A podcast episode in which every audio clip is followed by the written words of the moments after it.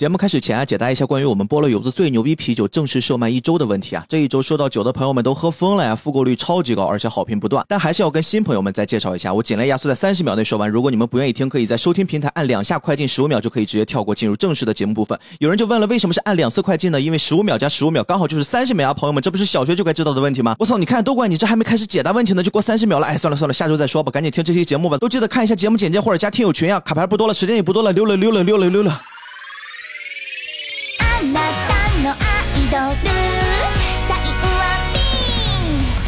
Hello，大家好，欢迎收听这期的菠萝油子，我是逼哥，跟大家介绍一个新朋友啊。这个朋友呢，我跟我过去是同事，但是我在跟他做同事的这个阶段里面，我就知道他会有一些特别特别个人、很私人的爱好和兴趣啊，非常非常贴合今天我们要跟大家介绍的这部作品。我先让我这位朋友跟大家打一下招呼啊。嗯，大家好，我是娃玉啊。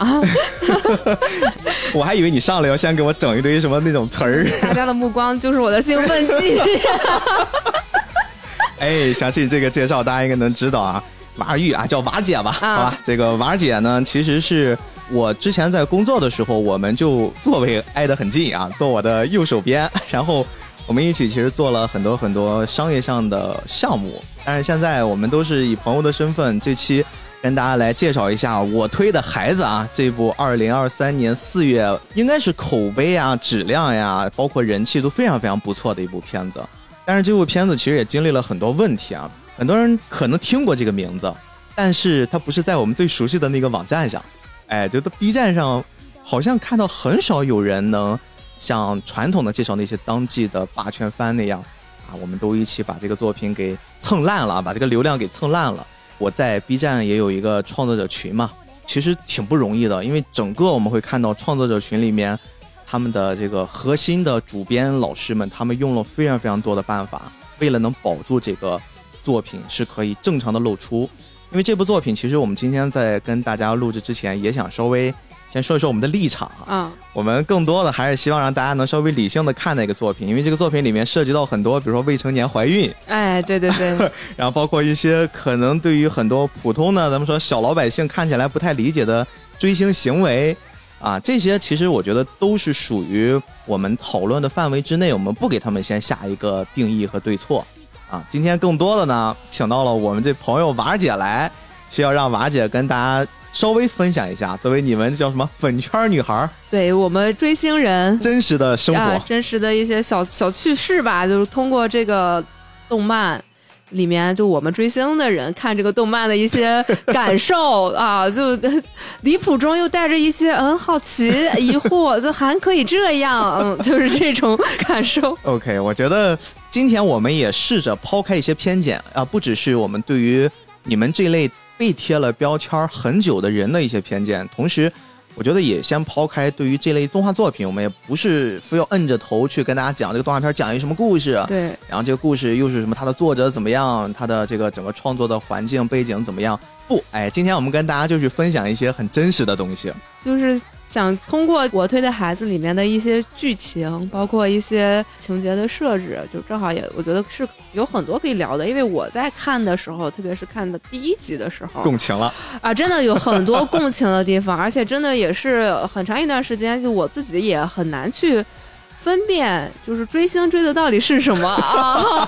我喜欢的这个人，他离我很远，他能给我带来的是什么？那他。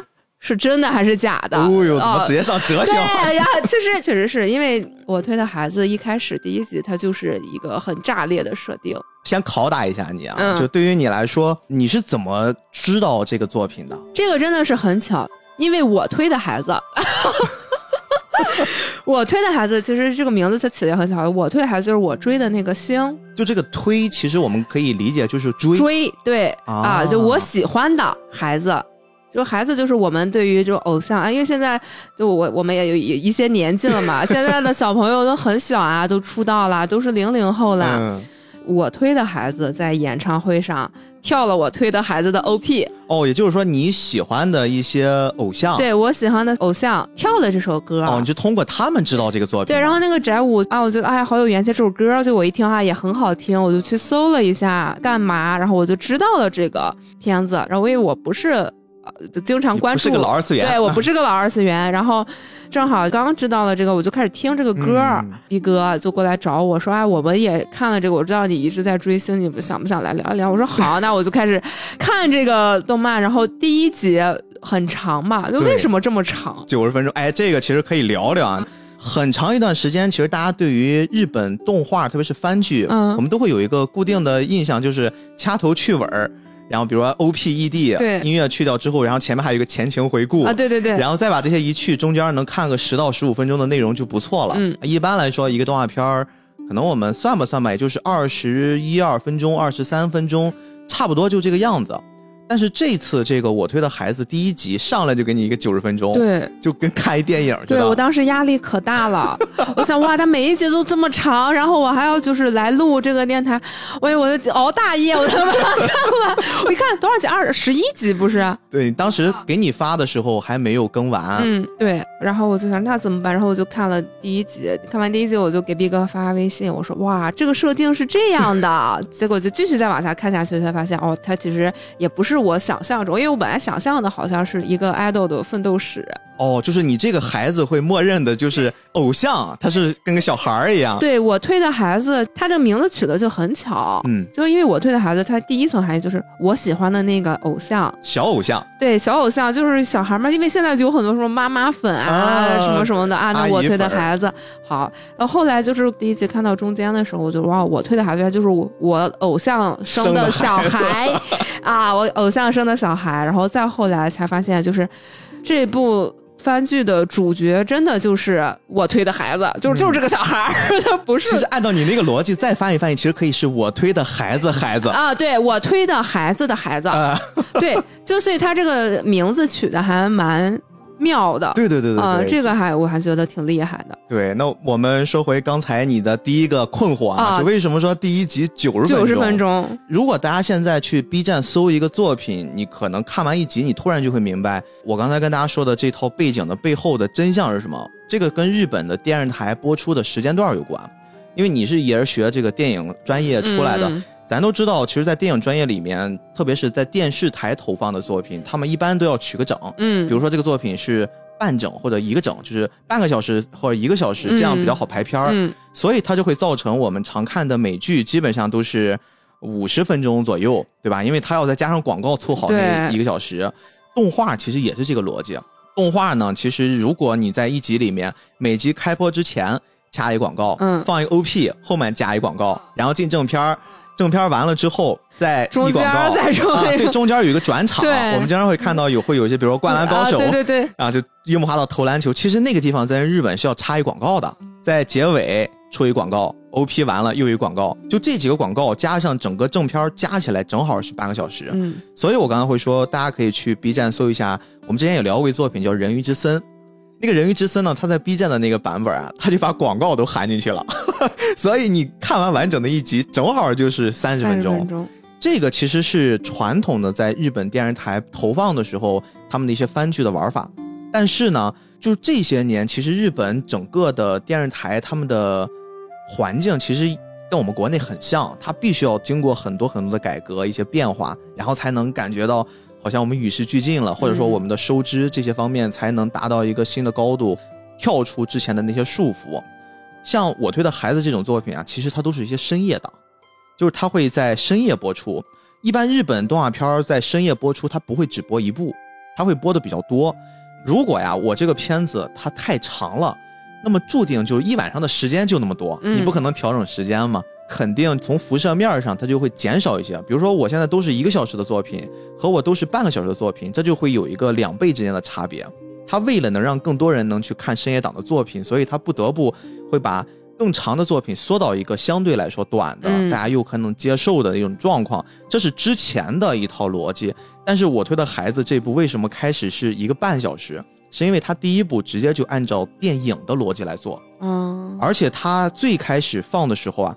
他就是在二三年，今年的三月十七号，直接就在日本院线先上，就是大家上电影院里面去看一个偶像被叫什么私生饭杀的故事。对对对对，他先给你放出这个东西啊，相当于是又像是一个预告，又像是运用了电影的宣发来影响这个作品。最后呢，他又在差不多过了一个月，就电影院上了一个月之后，再在电视上播出。所以这就解释了为什么你一上来看了一个九十分钟，而且就是它里面这也有很多的反转。哎，对对对，演着演着，哎，男主死了，对吧？演着演着，男男主先死了，死完了以后又演着演着，我说，哎呀，终于就要看，马上要步入正轨了。我本来以为他可能就是，哎呀，被暴露了，就是说有孩子这个事儿暴露，没想到，哎，女主就 本来以为的女主又死了，然后就很震惊，就很奇怪啊。我们还是给。咱们的一些没有看过的朋友们，稍微说一说这个作品大概讲一个什么事儿，然后我们就开始我们今天的这个粉圈文化啊。这个我推的孩子大概讲的就是刚才你说的这个男主，他叫雨宫无郎，哎，他呢其实是一个并不是大城市里面的一个算是小县城的医生，啊，这个医生其实还挺有医德的，就基本上自己的工作也还蛮负责的，包括也有这种医生比较有爱心的那一面。他平时一直在照顾一个。应该是得了一些绝症的一个少女，对啊，这个小姑娘其实也还蛮可爱的，但是确实因为自己一些先天的问题，导致命不久矣。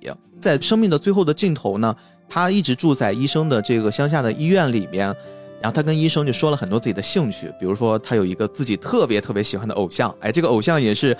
这个阶段在他们这个群体里面很受欢迎，这用你们的话叫什么？就是天降紫微星。你看，真的有这样的词叫天降紫微星。然后对，然后他那个设定也有点像，就是天生爱豆。天生爱豆怎么理解？就是就是这个人就生下来干不了别的，就只能当爱豆。哦啊，整部剧后面不也一直说他嘛？就是他身上有巨大的魅力，就像是传奇一样。对，就是巨大的魅力。这个故事其实先给我们铺垫了一个，好像你感觉。就是普通人跟一个天皇巨星就隔得很远的一个故事，但是谁知道呢？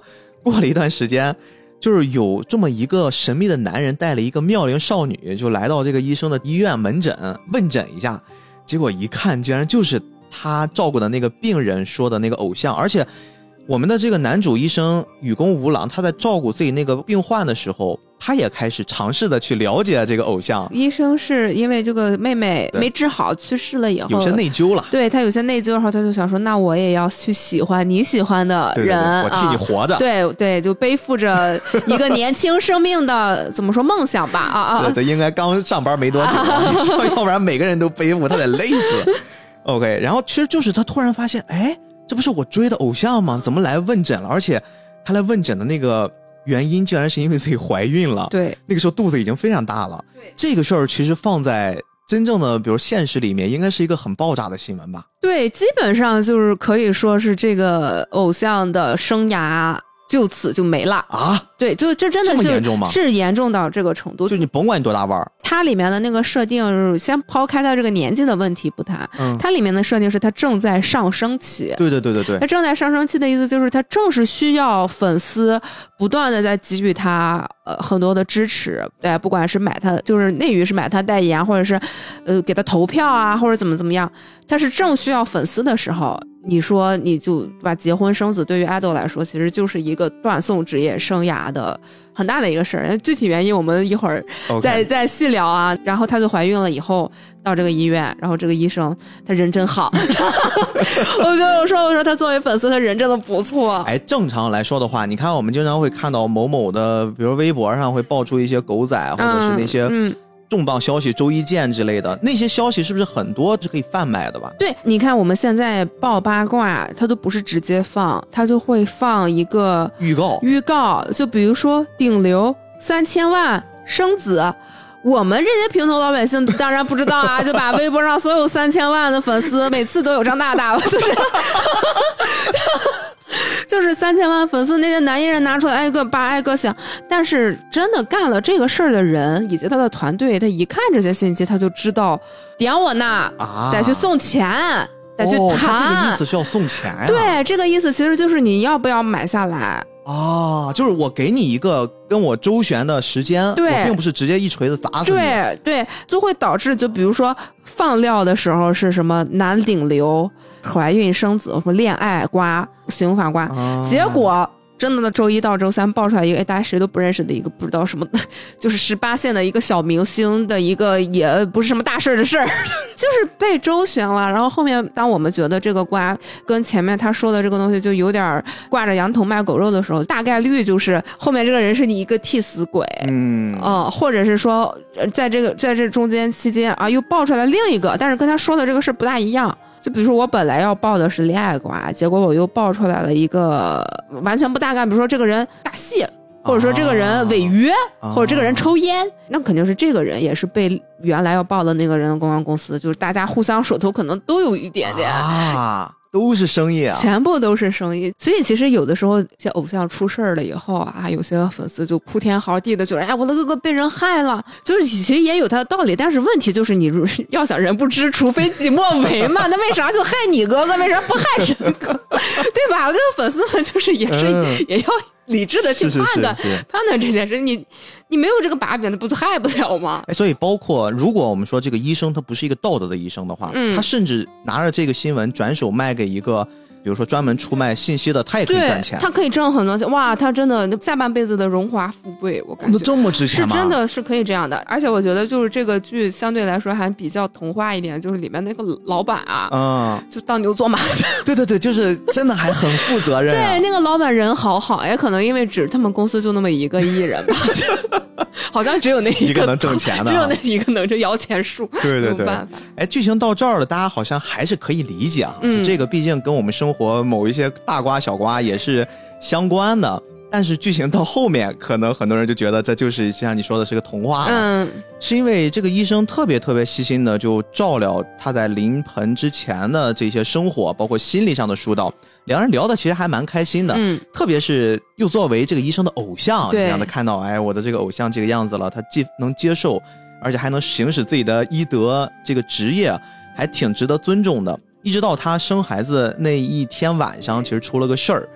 这个医生呢，当天晚上原本是要准备去帮他，就在现场生产的那一刻，但是晚上因为临时有事儿出去一趟，急忙往回赶。赶的路上呢，遇到了一个非常非常不理智的，好像是他也通过一些方式，这个人本身也是我们说这个女明星小爱的粉丝。但是他是不能接受这个消息。这个人吧，我们就叫私生饭。私生饭。但是我们这边就是私生不叫饭。哦，私生不值得配饭子。对他不是饭，就是他是变态。私生态啊。对，其实是小爱生孩子这件事情，肯定不是一个官方行程嘛，它是一个私人行程。那私人行程，这个人不知道通过什么手段得知了偶像的私人行程，并且去跟这件事情，就是。私生饭干的事情出格了，对，出格了。嗯，而且他做的还蛮极致的，他直接就把这个医生从悬崖上推了下去，直接给他打死了。对，对他直接就是啊，不知道他的这个愤恨为什么宣泄在这个医生身上，但是他把这个医生给杀了。他可能是觉得杀了医生没有人帮他接产，就是不也有可能啊。这种私生饭的逻辑，我们普通人就不要试图去理解他。现实中的私生饭其实也算是一个群体吧。对，现实中私生饭他们会知道你的电话，这都不算什么了。有的小偶像也不说名字了，他说他被私生骚扰到，他根本就不敢租房子啊，他是一直是漂流的一个状态，是今天这儿住，明天对，今天这儿住，明天那住，他没有固定的住所。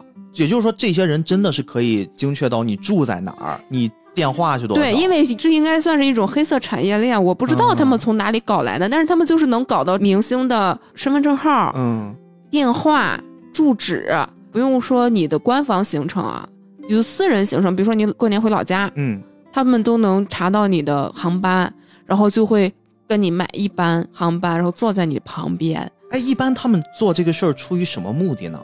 还是出于我喜欢你吧？不光是他们啊，会有一些粉丝非常极端的。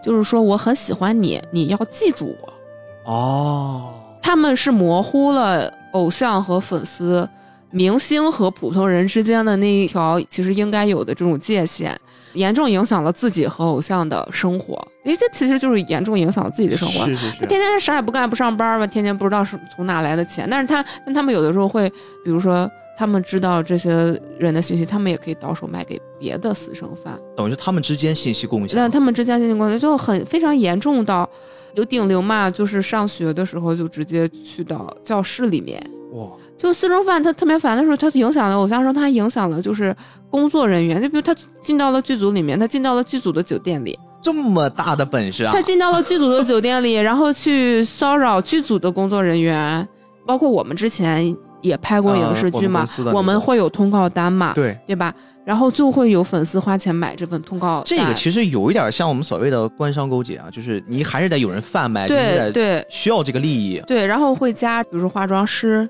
啊，服装师的微信，然后问今天这个是谁谁谁有没有戏，有一点道德素养的。人就是化妆师，就是这个行的人，他可能就不会说，就你谁呀？那你像剧组那么多人，百十来号人，大家手里都有通告单，你保不齐是哪一个环节就把这个信息贩卖掉了，你也没有办法去追责、去问责，对吧？就只能说，那我现场就是保护一下，啊，围一下，又包括一些路透什么的。虽然我不是很理解，就是内娱为什么不让路透啊，但是。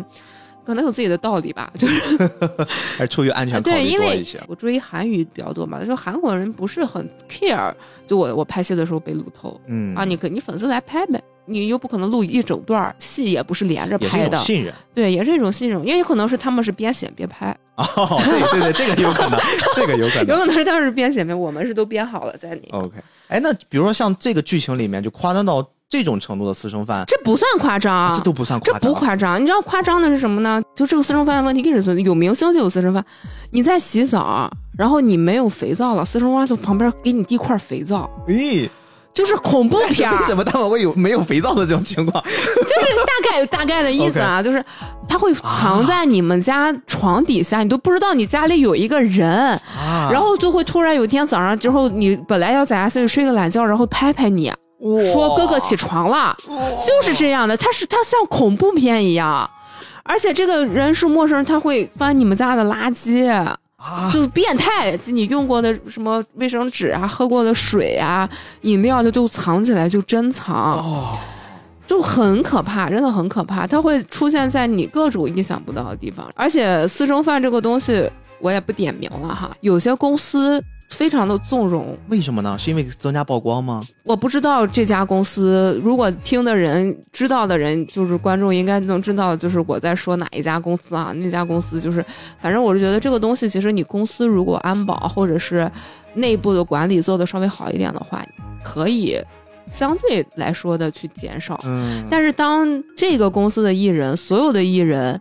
私生饭的问题是最严重的时候，那这个公司的管理肯定是有问题的。哇，我的天呐！对，然后，然后你看，这就是私生饭，那有私生饭就肯定有普通的粉丝，对啊，普通粉丝就不会去打扰到。所以这个界限其实是很清晰的。这个界限很清晰，嗯，就是普通的粉丝，我可能越界了，顶多就是我去接个机，我知道你住在哪家酒店，我在酒店门口蹲一蹲，你说不定上便利店买瓶水呢，我是不就遇着了？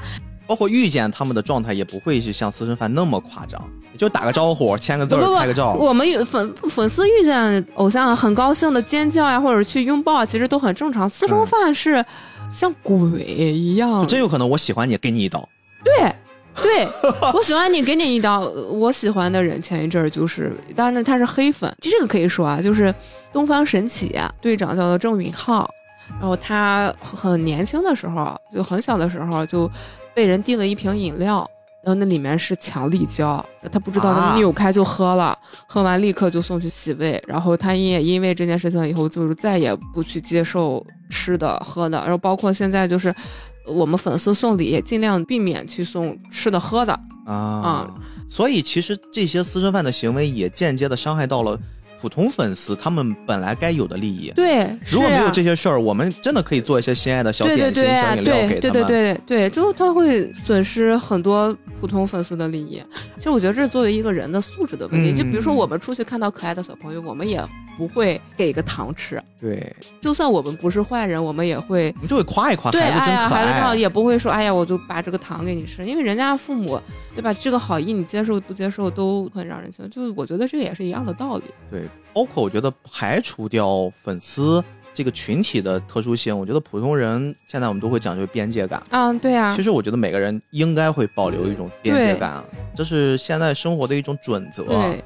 行，我们接着往下。这个私生饭出来之后，就会感觉整个画风就变了。这也是你应该第一个觉得巨大的反转。对，这怎么医生死了？那生孩子怎么办？但是我们小爱还是很顺利的生产了。嗯，生产了呢，人家也很厉害，一下子生了俩啊，一男孩一女孩，生了一双胞胎。这个故事妙就妙在呀，它里面会带有一些转生的话题。嗯。在这个故事的前面，其实他做了一些铺垫，就是如果你特别喜欢一个偶像的话，那么你会有可能下辈子转身投胎到这个偶像的孩子。对他们说这个话的时候，我也很不能理解，可能是因为那个小姑娘年纪比较小，对对对，啊，她好像才十二岁，非常小，十三岁，然后她喜欢的这个偶像其实就是比她大几岁的一个姐姐，对。对吧？然后他就会想，哎呀，那我他如果是我妈妈多好。就像如果是我现在，哎呀，我要生这么一个，对，我要生这么一个儿子，或者我要生一个这么一个女儿的话，我会这样想。我现在就年纪大了，心态真的会变。以前比如说我呀，我如果看到那种特别好看的那种女孩，其实有时候真的会幻想，如果我的另一半跟她一样会怎么样。现在不是，现在我就想，哇，以后生个闺女我得跟她一样，我生个儿子我得跟她一样。对对对，我现在也是，慢慢就就年纪大了之后，心态就变了。但是这个故事就是刚才我们会说小爱生了一男一女，嗯，这个小男孩呢，哎，就是死掉的这个医生的转世转世，而另一个女孩，其实我们从上帝视角是能看到的，就是最开始那个得了重病的那个女孩，她自己变为了小爱的小女儿。这两个人其实不但转生了，而且还带着前世的记忆。这里面主要表现的，比如说。他们成了自己偶像的孩子之后呀，他们也会去偷偷的看自己妈妈的演唱会呀，然后包括打 call，甚至会跳应援舞。对，会跳应援，会打 call，那段还蛮蛮可爱的。对，其实这个故事一直发展还是比较开心的，就你看起来好像挺带劲的，而且他们公司也挺不错的，用了一套很好的公关呀，包括一些借口。解决了他生产期间女偶像消失的到底去哪儿了？人解决的处理很好，大家都没有这么猜忌。然后两个孩子呢，也在悉心的照料之下吧，茁壮成长。本来都觉得一切都往好的方向发展了，而且这多说一句，就两个小孩其实还继承了他母亲的很好的面容、外貌啊，但是技能吧，这个其实就是没有完全继承母亲的。比如说唱歌也特好，跳舞也特好，这个要靠后天努力啊，就是偶像要努力才能招人喜欢。这个还挺好的，这个就没有没有没有开金手指啊。对对对对对。但是这里面首先先设了一个小悬念，就是一直不知道孩子的父亲是谁。对，这个应该也是后面让这个剧情贯穿主线的很重要的一个点。但是后面又来一个大反转，我相信娃儿姐看到这块又崩溃了。那个私生饭又来了。他是在那个剧里面，这个女孩十六岁生了娃，然后一直到二十岁的时候要对要开一个非常大的演唱会，就相当于就是中国那些在鸟巢开演唱会了。前一天这个私生饭来家里了，来家里了，完了以后就那个意思说为什么为什么啊为什么啊你在骗我？你作为一个偶像，你你有孩子，你还天天就是装的那么好。我知道我很痛苦，咔一刀囊。所以第一集其实看到最后，就看完九十分钟结尾，所有人我相信看到这都是崩溃的，就傻了。就是啥呀？就是一切都很美好，然后怎么最后就是一个 BE 结局？对。但是呢，更有戏剧性的来了，就是这个小爱，她确实就是有着我们一贯对于那种优质偶像的刻板印象。就我也不恨你，对我也不怪你，对。然后我还要跟你说，哎呀，对不起，或者我就鼓励你，就是这种状态。他最后的那段话，真的，我作为追星的人，我真的觉得还挺。他说的那个意思就是说，因为这个小爱，他的一个设定就是他是孤儿院长大的，对对对，然后不知道什么是爱，也从来没有爱过人。为什么要当偶像？是因为他那个。公司的老板说：“那偶像就是可以得到粉丝的爱。怀孕了为什么非要生下来？是因为是不是当妈妈就可以去爱别人？当然还有一个谜团了，有一个谜团在里面。就是你知道他最后那个杀手自杀，嗯，你知道就是最戳人心窝子一点什么是小爱记得这个人。小爱说：我知道你，你是不是那个谁谁？你上次送我的什么东西，我很好都在保留着。对，哇，你哪个粉丝不崩溃？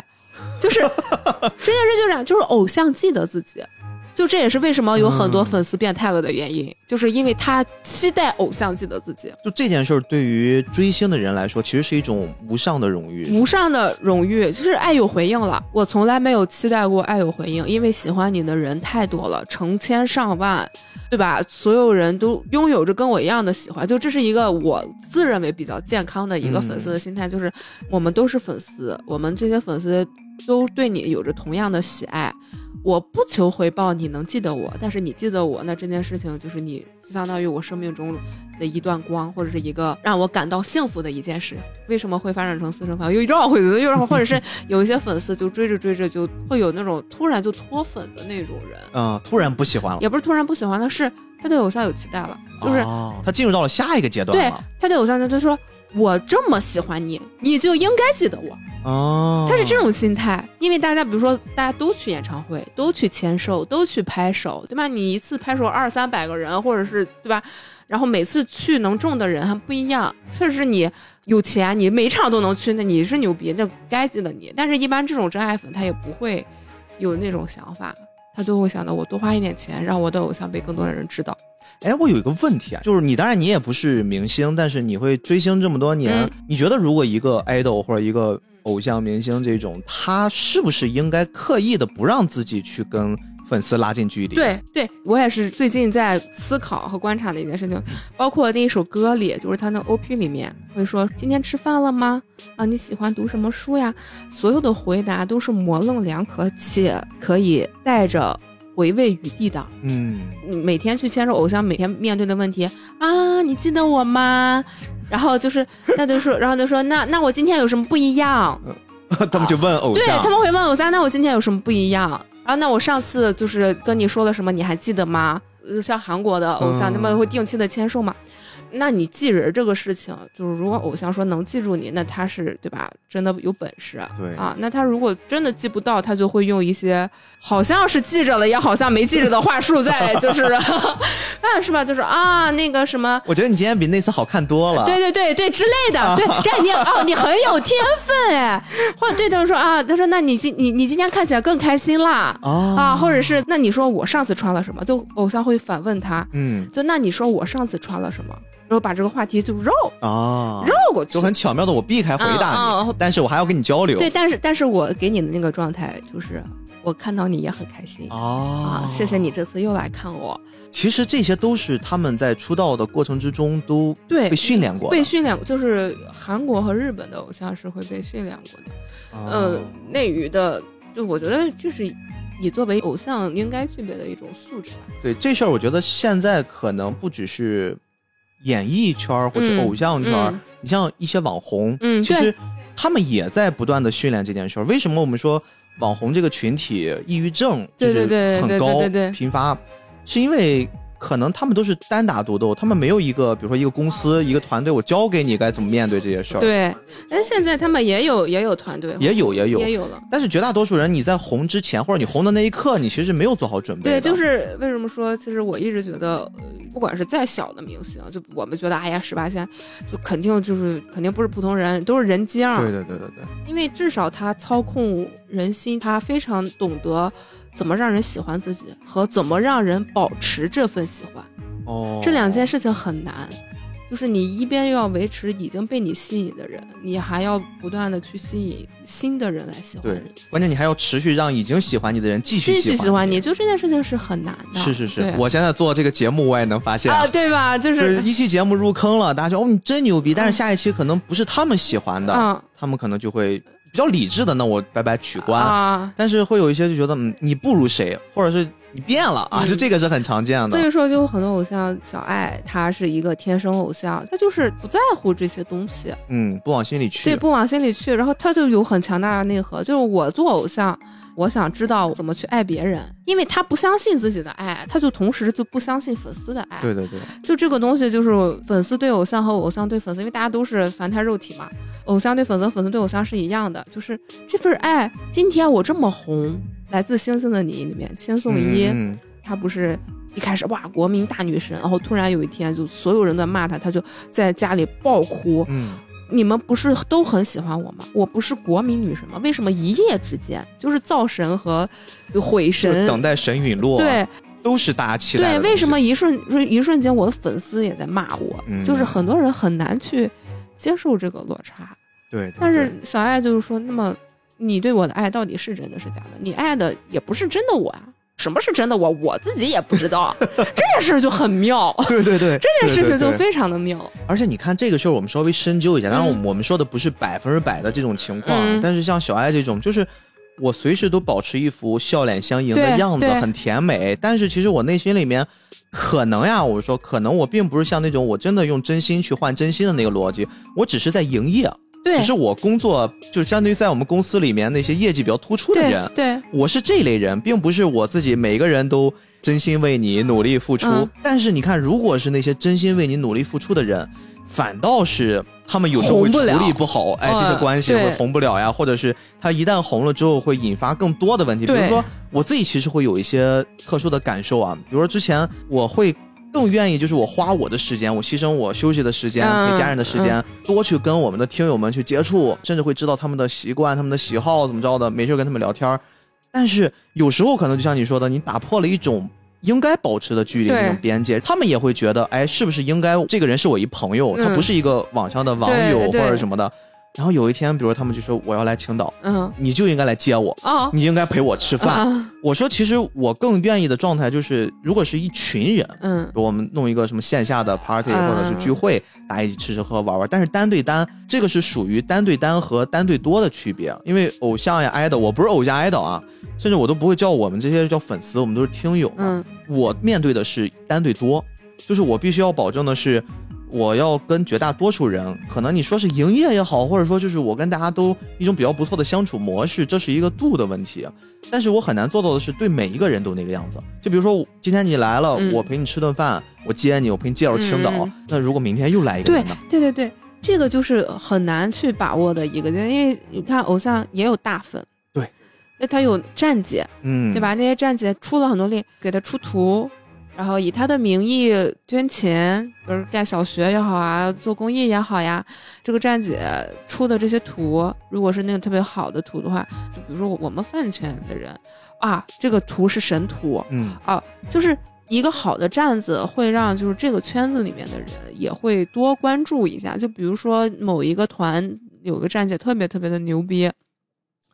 嗯牛逼！可以，我们可以，我们尺度很大的。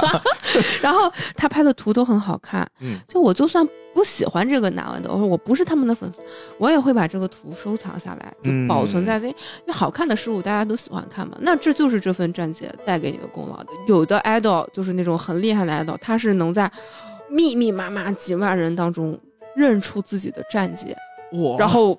看那个镜头，特别是我是在追 K-pop 的人嘛，就韩娱的爱豆，看那个镜头，然后让那个站姐就精准的抓拍到跟镜头对视的那一张神图。也就是说，他们知道跟谁互动能产生价值。对对对，可以这么，他们知道跟谁互动能产生价值，同样带来的问题就来了。他看的那些站姐，那肯定都是大站姐，就他知道的站姐，那就说明他私底下也会关注这一些。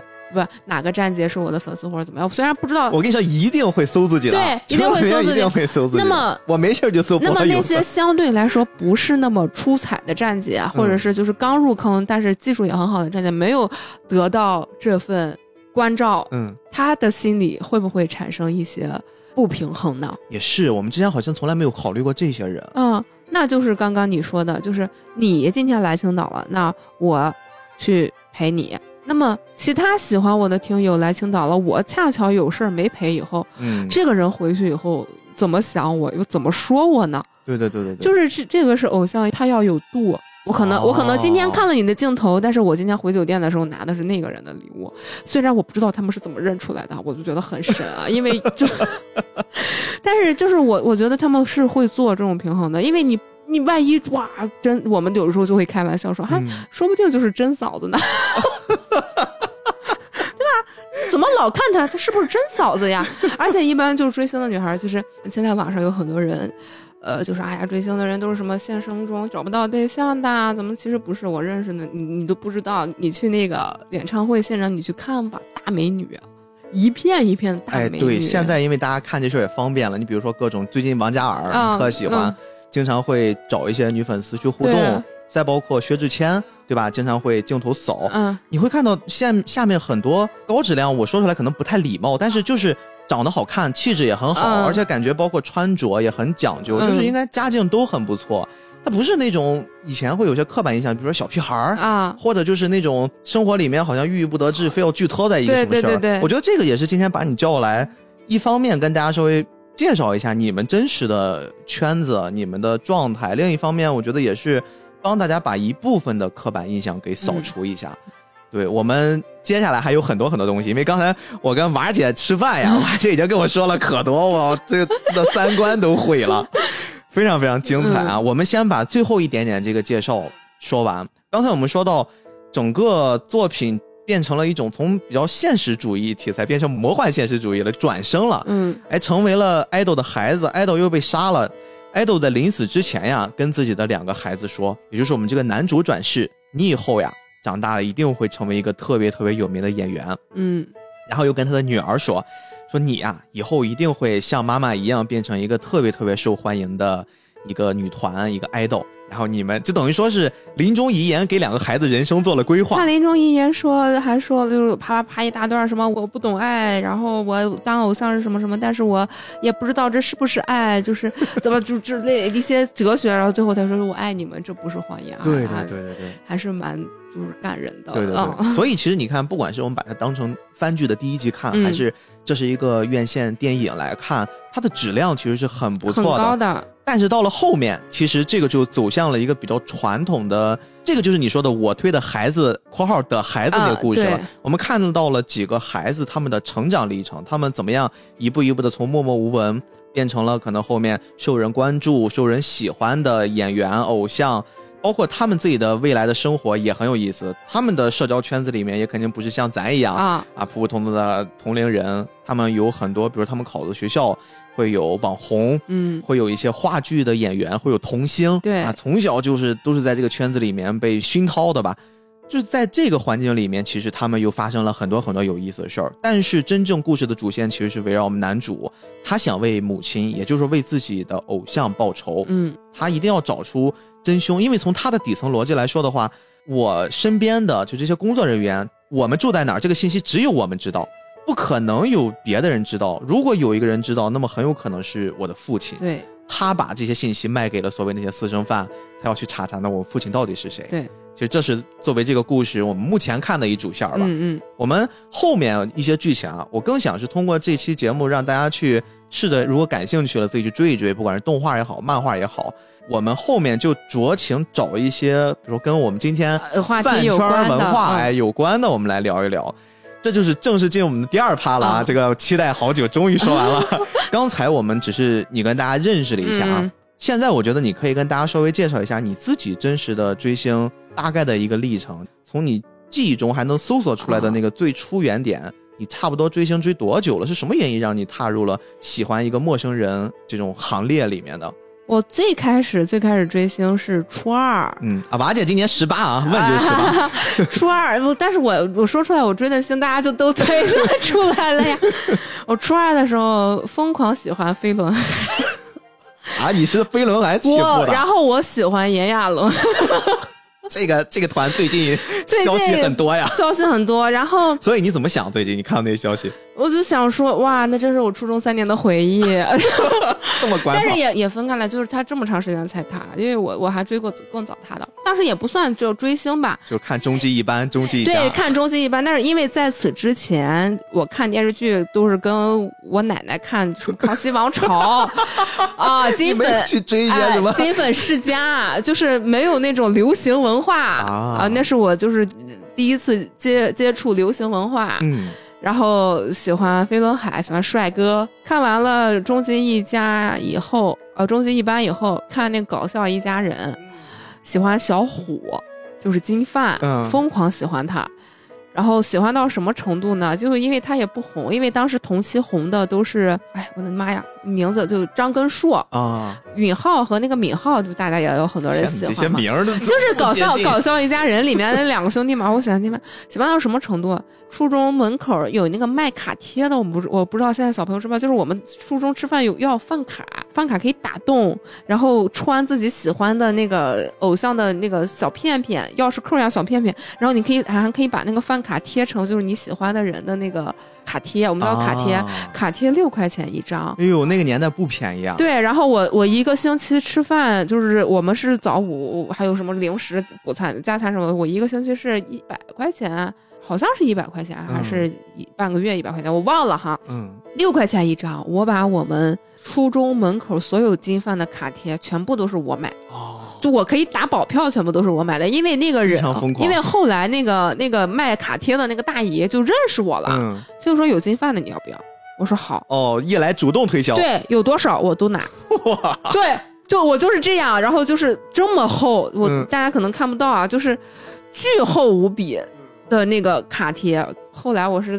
快三十了，快三十了，收拾家才把它扔了，留了好久。那也是我初中三年回忆的人很多。但是你居然会舍得扔掉，你不会继续把它，比如找另一个角落去存着？因为后来不喜欢了，就因为现在也很方便。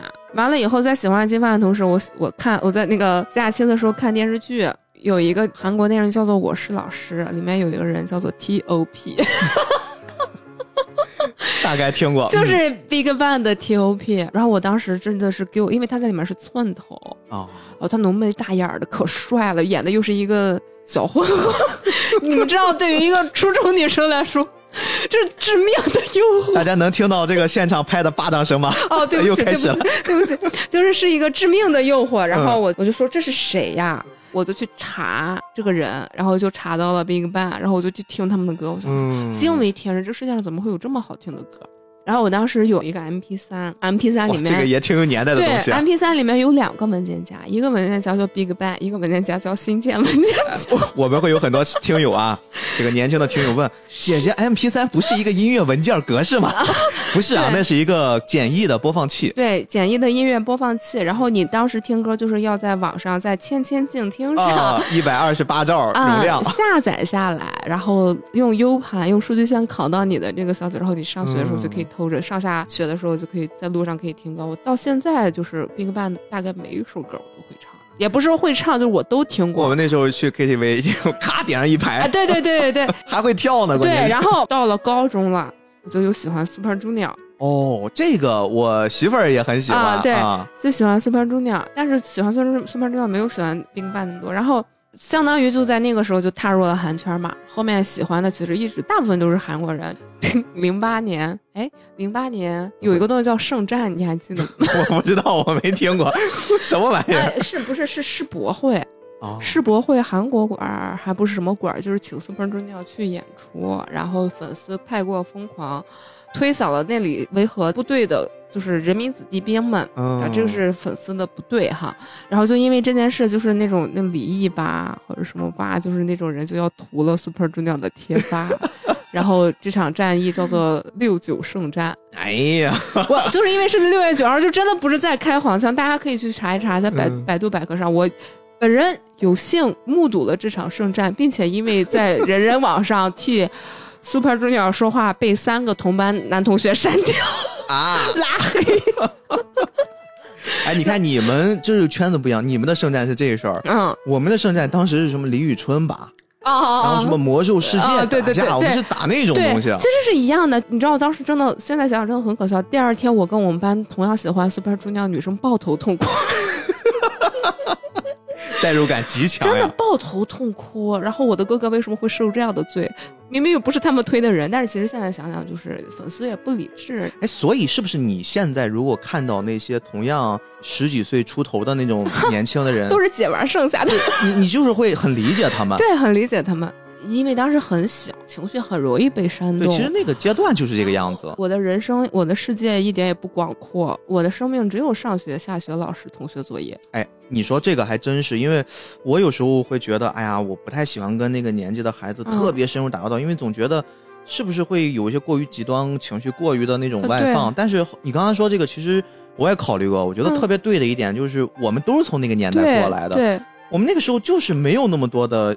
甚至不像现在，手机可以看这么多东西。对，而且就是特别是我我们那个时候，互联网没有什么，都没有智能机，我们就是每每天都不是每天都可以上网，就只有周末的时候才可以上网。听几个班里面的同学，他传出来一句，他传去凑一凑，对，就这样的生活。现在的小朋友就从小到大玩，对吧？至少都有智能机。现在尤其是零零后懂事了以后，他玩的就是智能机，他接受的信息可能更多一些。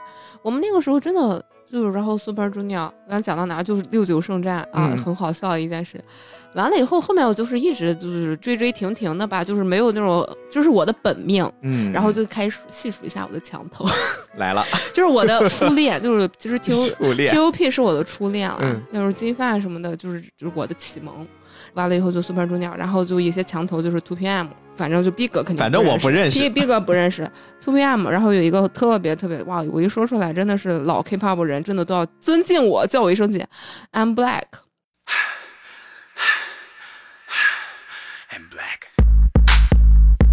I'm Black 是 Rain 推出的，Rain 推出的一个男团，他真是活了没有几年就没有了。这个我知道的原因是因为，哎，其实我也算是很早追星，我为了追星也做出一些比较疯狂的事儿。就你知道我跳 Popping 吗？嗯，我跳 Popping 的原因是因为 H.O.T 里面的张佑赫啊，那个时候都是那种咔咔咔就是左打右打，其实特别韩国早期。Hip Hop 那种 dancer 风格，但是我当时学的 Popping，嗯，后来我学了 Popping 之后，其实有一个阶段，我们自己或者我们那个小圈子还挺抵制韩国的，嗯，就是我们抵制的不是韩国的街舞文化，我们很喜欢韩国街舞文化，但是我们抵制的是韩国那些 idol 文化，对，就是觉得因为他们跳舞，我们总觉得他们用了很取巧的劲儿，我们练一个 Pop 练俩月，他们用一种很夸张的，比如扭动一下，然后稍微就帅就可以了，就可以达到更多的人的认可，我们其实当时会有这种心态。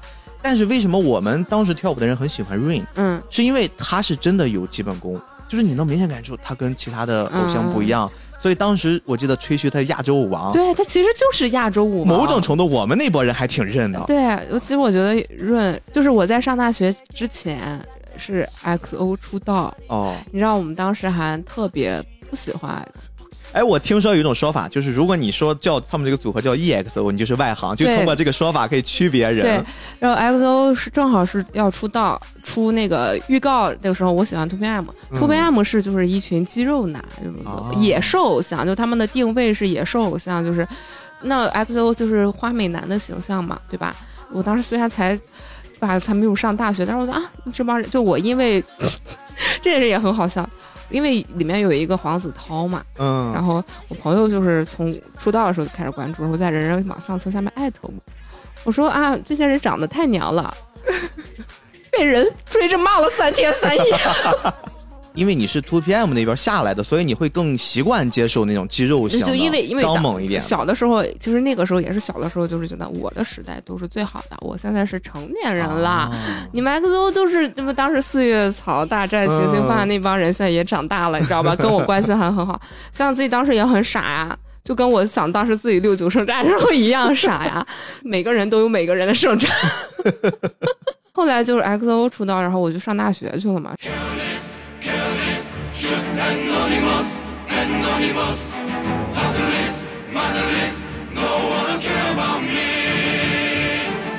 那因为什么你突然转变，好像还挺喜欢 XO 的？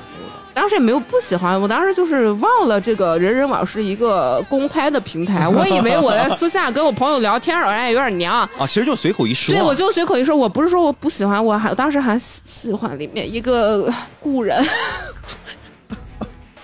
是那个不能说的那个嗯，是那个嗯不能说的故人。我当时还可喜欢他，因为他真的很帅。然后，哎，那我很奇怪，就像这些组合名字，他们都有什么缘由吗？比如说这个 EXO，这啥意思呀？EXO，它是 XO Planet，从 XO 星球上出现的十二个有异能的、有超能力的少年。啥啥玩意儿？X O 星球，这是杜撰的一个星球。对，杜撰的一个星球，他们是外星少年，他们是异超能力，十二个超能力少年，他们每一个人都有一个超能力，有人是火，而且他们好像还是双生设定，因为他们刚出道的时候，一个是 X O M，就是中国的，一个是 X O K，就是韩国的，然后是六六个，然后组成一个就是 X O，他们都是双生设定。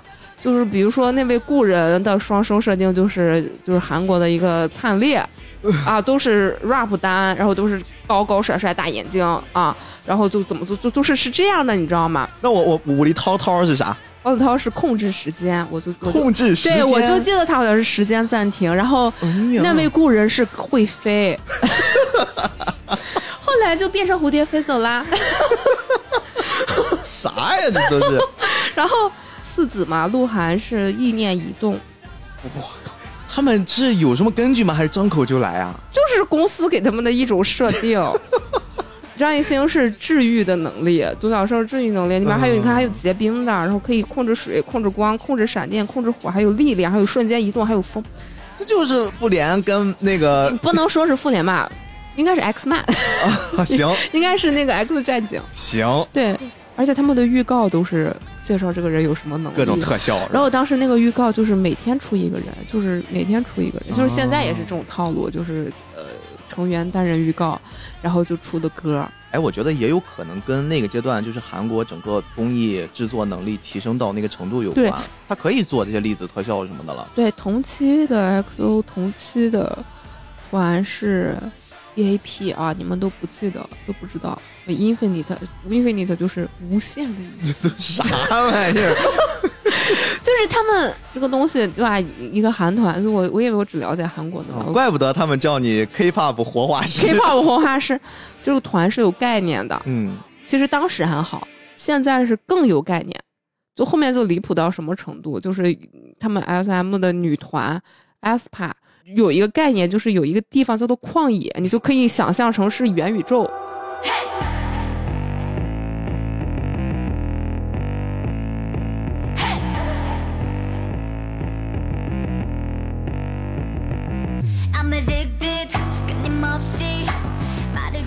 在这个旷野里面，对，在这个旷野里面有一个大反派叫做 黑曼巴，黑曼巴。是一条大黑蛇。然后他们在现实生活中是这样的，然后他们在旷野里面有自己的一个就 AI 人数字人，然后这个数字人有数字人自己的名字。啊，嗯，他们的每一首歌，然后每一个 MV 说的就是他们如何进入到旷野里面是有关系的，打败黑曼巴，拯救旷野的故事，哎。挺有意思啊，所以说这个东西好处是，喜欢他们的粉丝是有自己的一套世界观的，人有代入感。但是不好处的就是他入坑会比较难。就你想啊，我哎呀，我要看哦，这有个小姑娘好漂亮，他们的歌里面全都是我是旷野的谁谁谁，然后怎么怎么怎么怎么着，然后我今天要打，然后里面有一些词都是他们自己创的，就是你不去深入了解故事，你是听不懂的。然后这个旷野里面不只有 aespa 这个团，所有 SM 的团都在里面。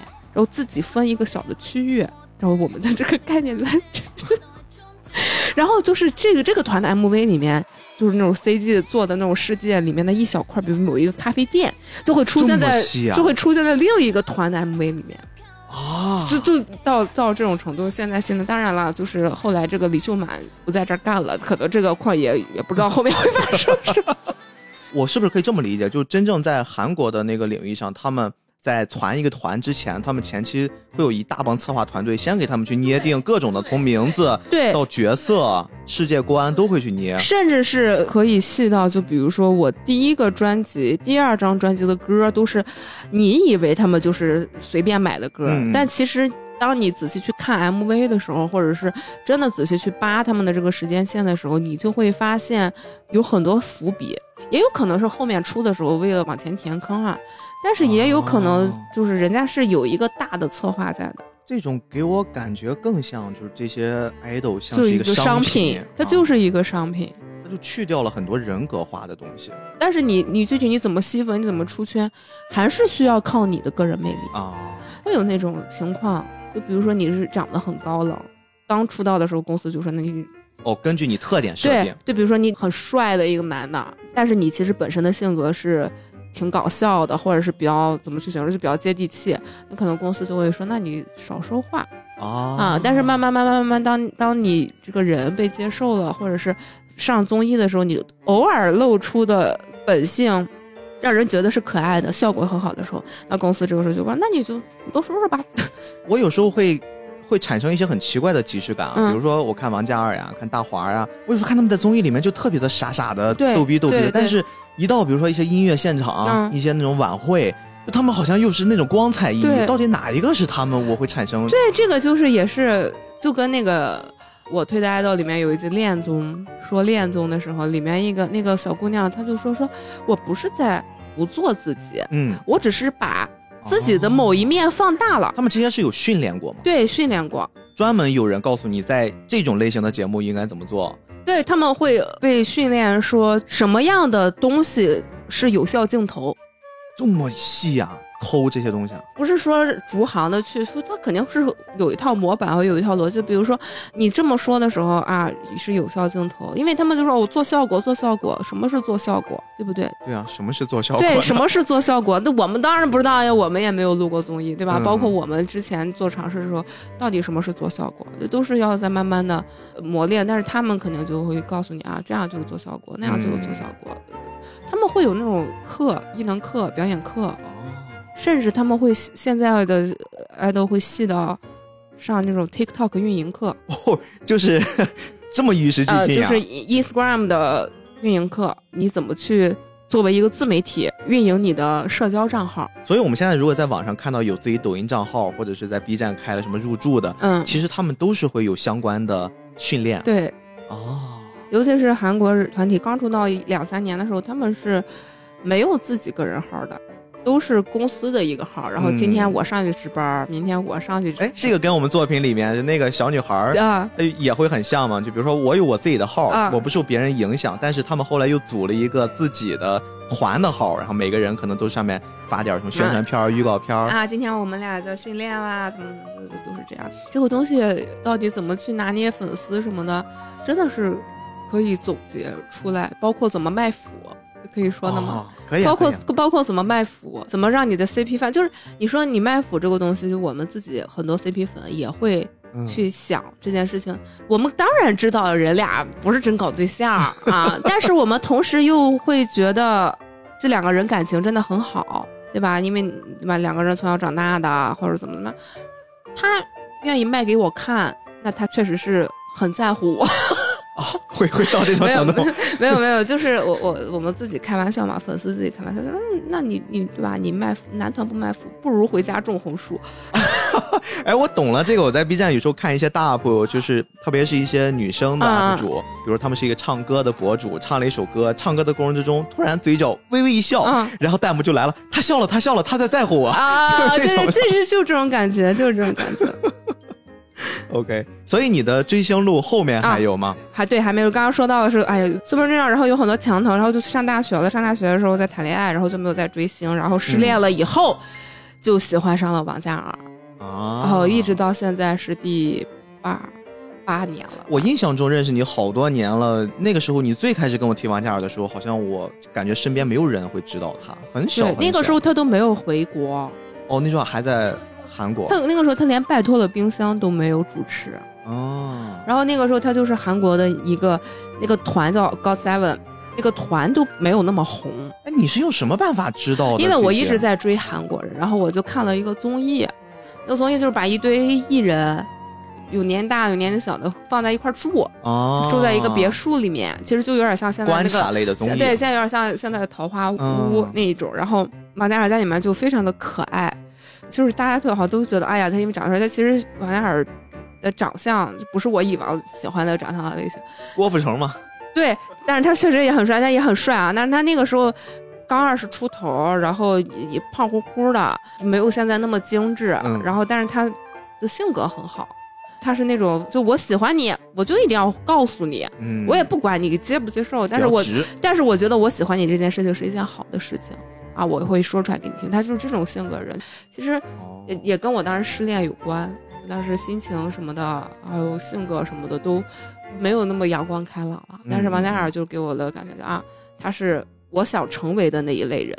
嗯，其实这个也是追星的一个很多粉丝为什么说我们要追星，就是这个人身上的某一种特质是我想成为的某个特质，或者是他做的事情是我想做，但是我条件现实做不到的。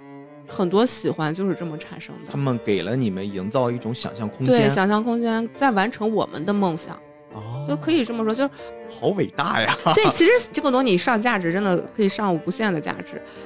就王嘉尔当时他的性格我很喜欢，我很想成为他那种性格的人，我也一直这么要求自己，就是做一个开朗的人啊，变成更对善良的人。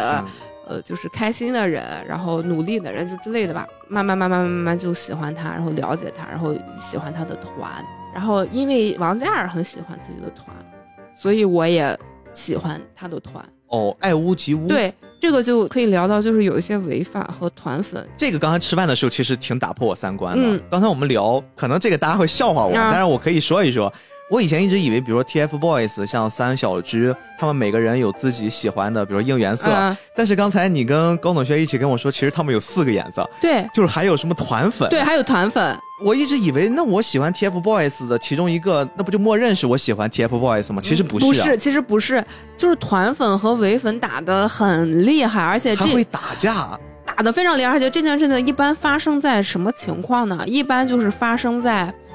一个团里面有一个人的人气相对来说比较高，嗯，就会出现，就比如这个团有八个人，有一个人的人气比较高，那就会出现其他七个人的粉丝和这一个人的粉丝对骂的情况。就是王嘉尔也经历过这种情况，他他刚回中国的时候就相对来说人气比较高了嘛，而且他来中国发展，同时是放弃了就是高德三文在日本的行程都没有他啊，那其他七个人的粉丝。肯定就会觉得你是不是要跑，脱离我们组织了？对，然后你那么红，哎，我也很难去说他们，因为大家都喜欢的都是这个团，而且当时喜欢王嘉尔的，或者是通过国内的节目喜欢王嘉尔的粉丝，叫 Jackie，嗯，他们想的就是那么，我王嘉尔退团吧。我们就不在韩国干了，咱就回国干呗，对吧？咱就是条件那么好，对吧？肯定能红，像之前的一些前辈们一样。然后，但是我当时想的就是，王嘉尔很喜欢他的团，就这个东西，真诚是骗不了人的。嗯，特别是我当时喜欢王嘉尔，其实你能看出来他在国内的状态和在韩国跟团员们在一起的状态是有点不一样的。因为他在中国只有自己一个人，对对，凡事靠自己。那边是有些依靠，那边是有一个团，这个团是怎么着是有个事儿，你都商量商量。所以我明显能感觉出你是站，就是既喜欢王嘉尔，也喜欢他们团那一波。对，因为王嘉尔喜欢他们团，所以我也喜欢啊。嗯，但是如果王嘉尔喜欢哪个女的，那我不。所以他最近带了很多女的观众上去。如果说是有嫂子的话，那这个事儿就很难说，就是。对对，所以说就是违饭和团饭他们会打架，那违饭和 CP 饭也会打架，就是这些架其实说实话打的莫名其妙，但是大家也都有各自的立场。你比如说那违饭，他就觉得王嘉尔回韩国，呃，受委屈了，或者说你们其他六个人的粉丝骂王嘉尔，那王嘉尔为什么还要跟你们的正主，嗯，跟你们的哥哥？一起活动呢，他为什么要受这份委屈呢？其实都是在以自己的一个标准去判断偶像的事情。你也不是他妈，你管不了那么多，人比你精多了。哎，那我产生两个问题，我们从这个角度跳出来。嗯，如果是一个团里面他们的伪粉之间打架，或者包括加上一波是团粉打架，会不会影响到这个团？其实我感觉会影响的，是会有影响。对，就比如说他们的综艺里面就会有。大家都会过度解读一些行为啊、语言啊，哦，就包括什么哎，一个眼神啊，对对对对对对，然后然后就两波唯粉就会打架嘛，这个真的是要考验一个团队的精神和团队的默契程度。嗯，但凡有其中一个人是那种压事儿的人、藏事儿的人，嗯，不及时的去处理的话，那他就是会成为这个团体发展的一根刺儿，慢慢慢慢越长越大，越长越大，越长越大，总有一天。这个团就没有了，那其实他们这帮人就既然已经以团体这样的一个形式出道活动的话，那所有的我见到的有一个东西叫团魂，嗯嗯，所有我能我接触到我觉得团魂比较好的团，最大的一个特点就是有事儿一定当面就说开，嗯，就是我们俩今天就是把大小伙子们俩打一架，都比你往后。真的爆发了，就是陈年陈芝麻烂谷子一起爆发。就其实我觉得你应该也有也有这种感觉，就是比如说宿舍里面，因为一个小事当时没说开，越攒越大，越攒越大，越攒越大，越攒越大的时候，你再爆发这些事儿就已经说不清楚了。对对对对，你就算好像面啥喝个酒就好，也说不清楚了。其实他们也是这样。所以正常来说的话，如果粉丝之间特别团内的粉丝就那么内战，嗯。这些 idol 这些团体，其实他们也应该会出面一下，就是缓解一下。如果如果说打的特别厉害的时候，他们就比如说突然就开了一场直播，啊，其实有一点点像那个我推的 idol 里面他们的那个公关处理方式。哦，就是那一次他们被网暴，对，被网暴，包括制作公司想给大家营造一种，就是因为这有流量嘛，对对对，然后我就。故意让一个人抹黑他，然后那个小姑娘其实也因此好像差一点就准备自杀了。结果呢，他们就想了一个办法，哎，我给大家做一个 vlog，让你们看看我们私下真实的生活，生活是关系很好，大家一下子口碑就转过来了。其实这个逻辑有点像，但是我是觉得我推的孩子里面，就是因为是跟综艺节目有关嘛，嗯，相对来说比较那个幼稚。但是他们开直播什么的，肯定也是商量过了。哎，我觉得最近那粉丝这样，会不会不太好啊？那我们要不要？或者是有的时候。正好活动的时候说了一些话，是在点你的啊啊，每一句话都是有考量的。对，是是点你的，就是点粉丝的。我昨天还和谁谁谁一块吃饭呢，那这个谁谁谁就是最近好像跟他有矛盾的人。那其实不是，我们俩还会私下两个人约着去吃饭。真的会管用吗？反正就稍微理智点的粉丝会放下心。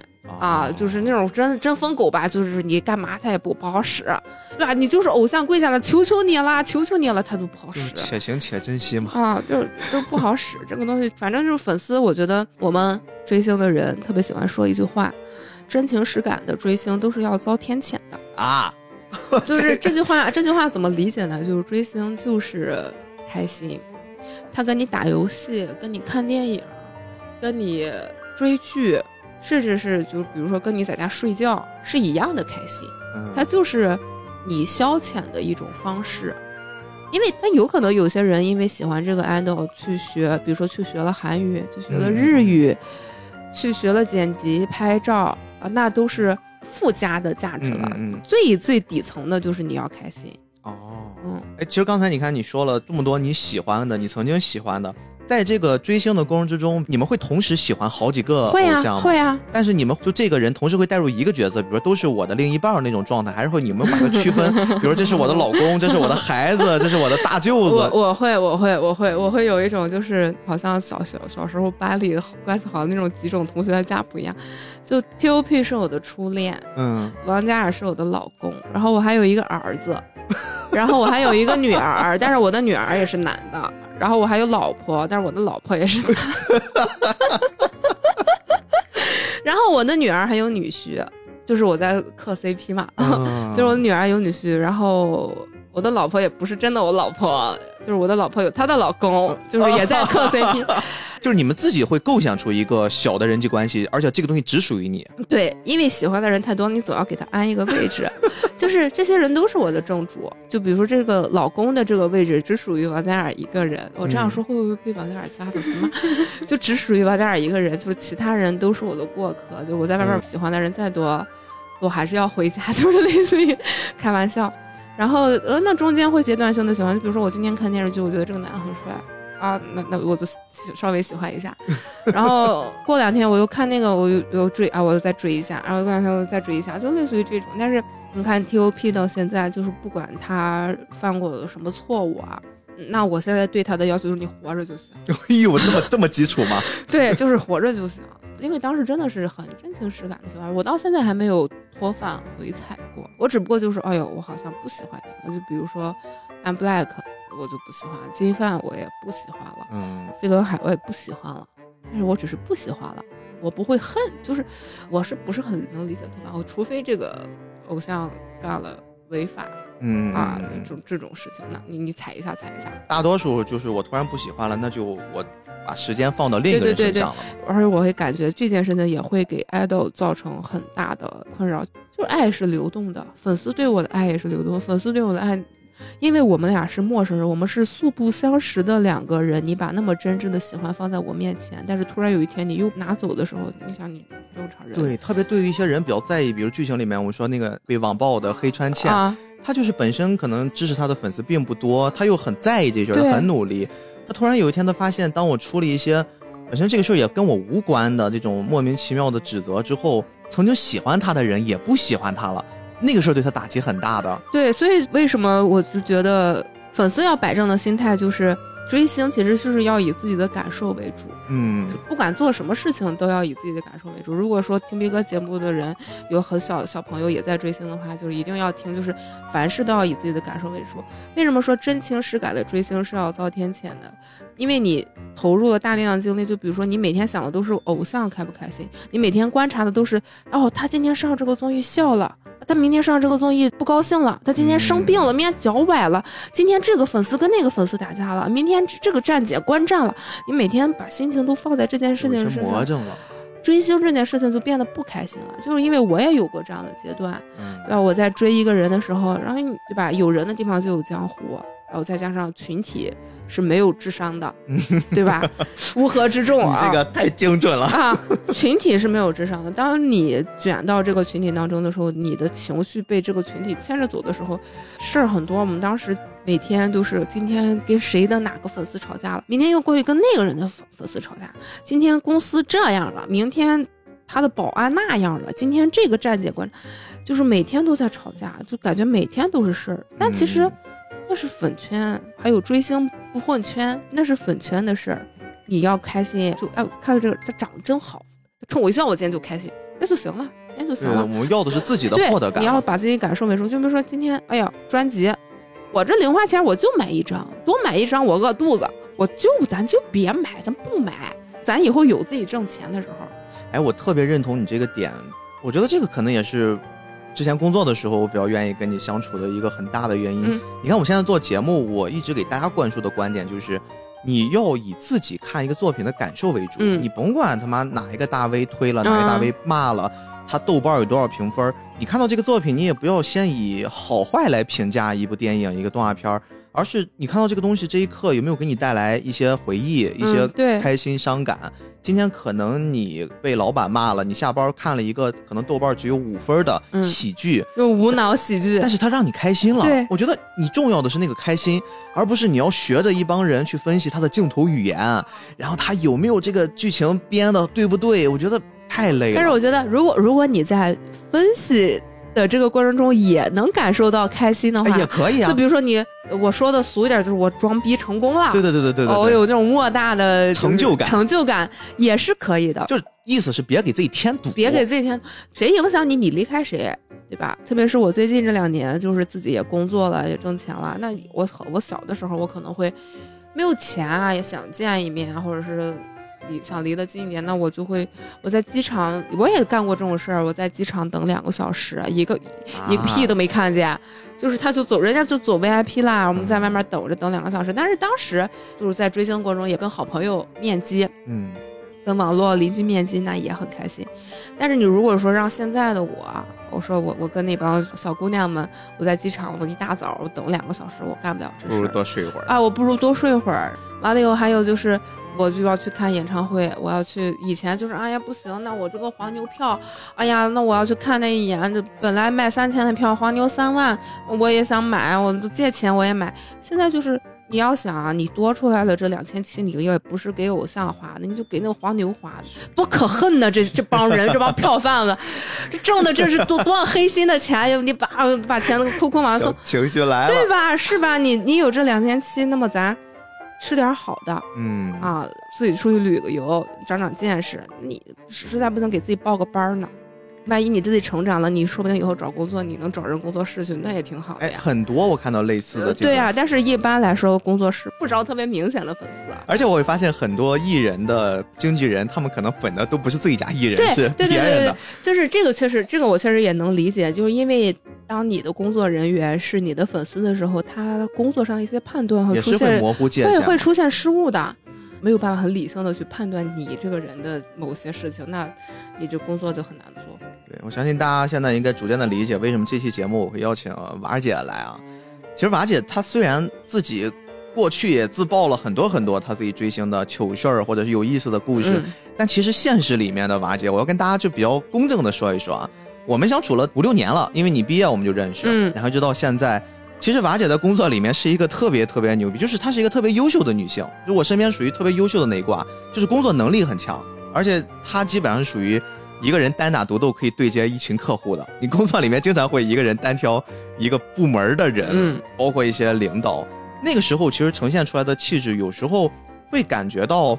他跟你在追星的那个状态是不一样的，你自己会有一个特别好的切入切出，而且可能我觉得会随着工作的阅历，包括你自己在追星的过程中塑造的一些人格，两方面会互相的补全，嗯，就会让你好像就身上会散发一些魅力。所以我想问你的下一个问题，就是刚才你顺着你脑海里面布置的一个那种关系图，老公、老婆、孩子什么的，这个东西会影响到你自己择偶标准吗？因为我补一句，因为我看到很多偏年轻一点的，因为就是没有接触过太多的真实社会、真实生活，然后会把自己的恋爱对象会带入到那些优质的，甚至是那些偶像本身也没有那么优质，塑造出来那种优质的状态，言谈举止、仪容仪表就等等。就会影响到他们选对象，就是我现实中我真的找不到那种级别，但是普通的那种男孩女孩，我好像又感觉我看不上。你自己会怎么处理这种？我我小的时候就也会就喜欢那种韩国风的单眼皮男孩，对吧？啊，就是哎，这种啊韩系单眼皮男孩。嗯。后来就是喜欢王嘉尔，其实我也没有没谈过几次恋爱。嗯。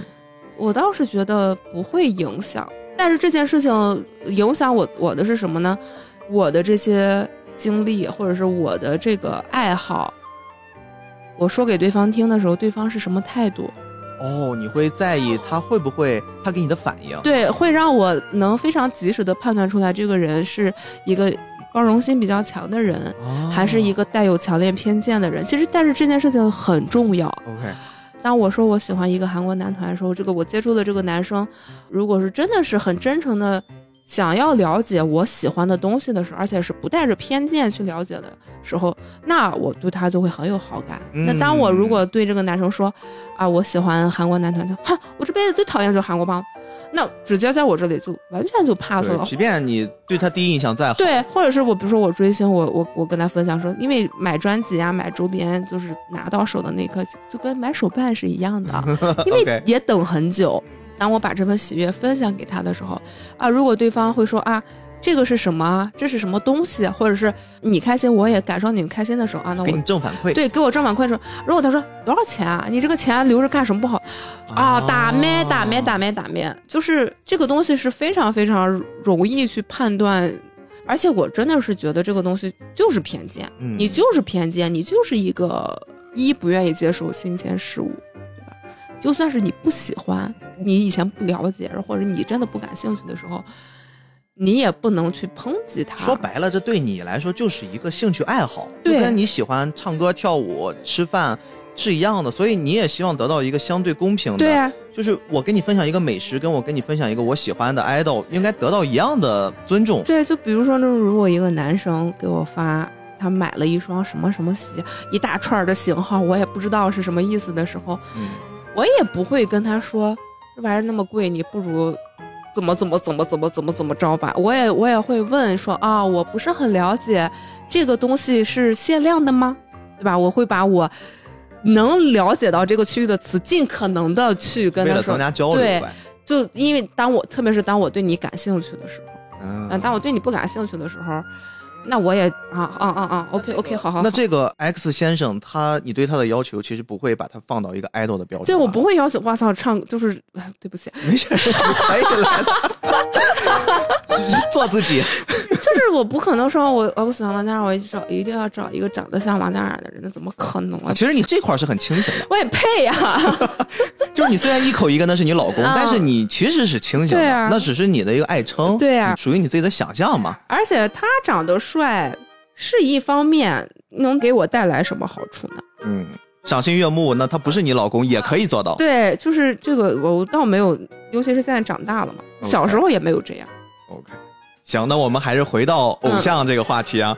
哎呀，这但是前面这个很有意思，我觉得可能会打破很多人就对于你们这类人的想象。刚才其实我们提到，就是这个作品里面小爱到他那个程度啊，嗯，为什么就是在这些偶像团体里面不能结婚生子？你也给了解释，但是为什么他们之间要禁止恋爱呢？就禁止恋爱会对于整个他们这个工作会产生什么样的影响？对我们现在看偶像，呃，内娱我觉得是怎么说吧？就鹿晗那事儿。到底影响是什么呢？你现在大家看，就出了各种各样乱七八糟破事儿以后，再回去看鹿晗，觉得啊，鹿晗真是一个真男人，对对对，很爷们儿，然后很爷们儿，然后给人家名分，然后但是大家不要忘哦，在巅峰期宣布官宣，然后在普通人眼里是一件很浪漫的事情，是因为大家把自己带入了被官宣的位置。大家看到这个消息的时候，幻想的是我的另一半会不会为我这样勇敢？哦，是这个意思啊。哦，但是粉丝不是呀，在这个爱情故事里，包括在很多我就不单指了吧，就在娱乐圈的那种偶像剧里面，粉丝是一个爱情的大反派。哦，你能 get 到吗？就是我一个大偶像，我大顶流，我爱上了一个那个，就是也不能说咱彤姐也是个大明星啊，嗯，就是我我谈恋爱了，然后我跟我的女朋友，我们俩冲破世俗，重重阻碍，你们粉丝都是要拆散我们的大坏蛋。拜托你那些钱是谁哪来的？啊，对，其实还是得明确一下啊，你那些钱是哪来的？所以就为什么说偶像不是说不可以谈恋爱，是你谈了恋爱，你不要把那么喜欢你、真情实意爱你的粉丝当成你恋爱的阻碍啊！你藏好了啊，你别让人发现，你也就你也别始乱终弃，让人嫂子出来再爆你的料，你就藏好了，你慢慢的这件事情。我可能说韩国人，你们不是很了刘德华做的非常好。诶，刘德华做的很好。刘德华隐婚二十多年，他其实很早的时候，我不知道你们你们你可能没有印象了，很小很小的时候爆出来了他隐婚了。嗯，他那个时候就是冷处理，其实冷处理就冷处理吧。然后完了以后，他后来四五十了，当年喜欢他的那些年轻的小姑娘也有孩子，有有有家庭了，大家。他的那些粉丝不在乎这个，大家也理解了，对，甚至反而觉得是不是我年轻时候喜欢的这个人也可以有一个好归宿的时候。嗯，嗯，这个人我们已经结婚二十多年了，那这个时候大家也都释然了，大家都过了那个劲儿了。我觉得这是一个优质偶像，虽然说他非常泯灭人性，但是他是非常完美的一个做法。所以为什么说刘德华是完美的优质偶像，就是因为他这件事儿真的一般人。做不到他这个程度，但是他就是 做的很好。我带入到周杰伦和、昆凌了，就是你看，其实现在周杰伦和昆凌，大家对他们的包容度也挺好的。对，但是你再想想当年侯佩岑，对对对，那个时候就不一样。对啊，那个就不一样。包括我记得，就是我看到比较夸张的，我不知道今天这个能不能剪进去啊。他们甚至有人说法就是接受了这个现实了，也觉得应该他要有个好归宿了。周杰伦有僵直性脊柱炎，说你在上面你动，别让他动，就 就会到这种程度。就是我们再说回去，我们为什么说偶像不是说不能结婚生子，不能谈恋爱？嗯，就是因为你说这帮偶像他唱歌有多好，跳舞有多好，就是他所谓的这些业务能力，嗯，是可以。因为你要是真是唱歌跑调，你也干不了这行。但是他更多更多的加在他身上的，就是他要提供情绪价值。他要提供的是想象空间，想象空间。他要提供的是就是那种梦想。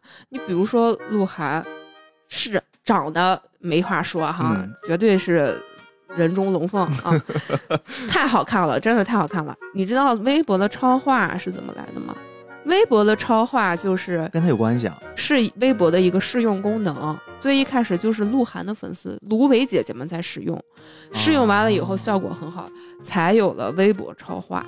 才有了我们说的那个超话的那个排行榜，才有了后面三小四大的腥风血雨啊，饭圈的这种不健康的文化。我跟你说，就我今天我就直说，微博那个词儿怎么说？就是他有责任，有非常大的责任，就去引导粉丝慢慢慢慢的走向这种撕逼、有流量、嗯、控评、做数据这些让路人不堪其扰的这种事儿。就是微博这个平台，我觉得是有很大很大的。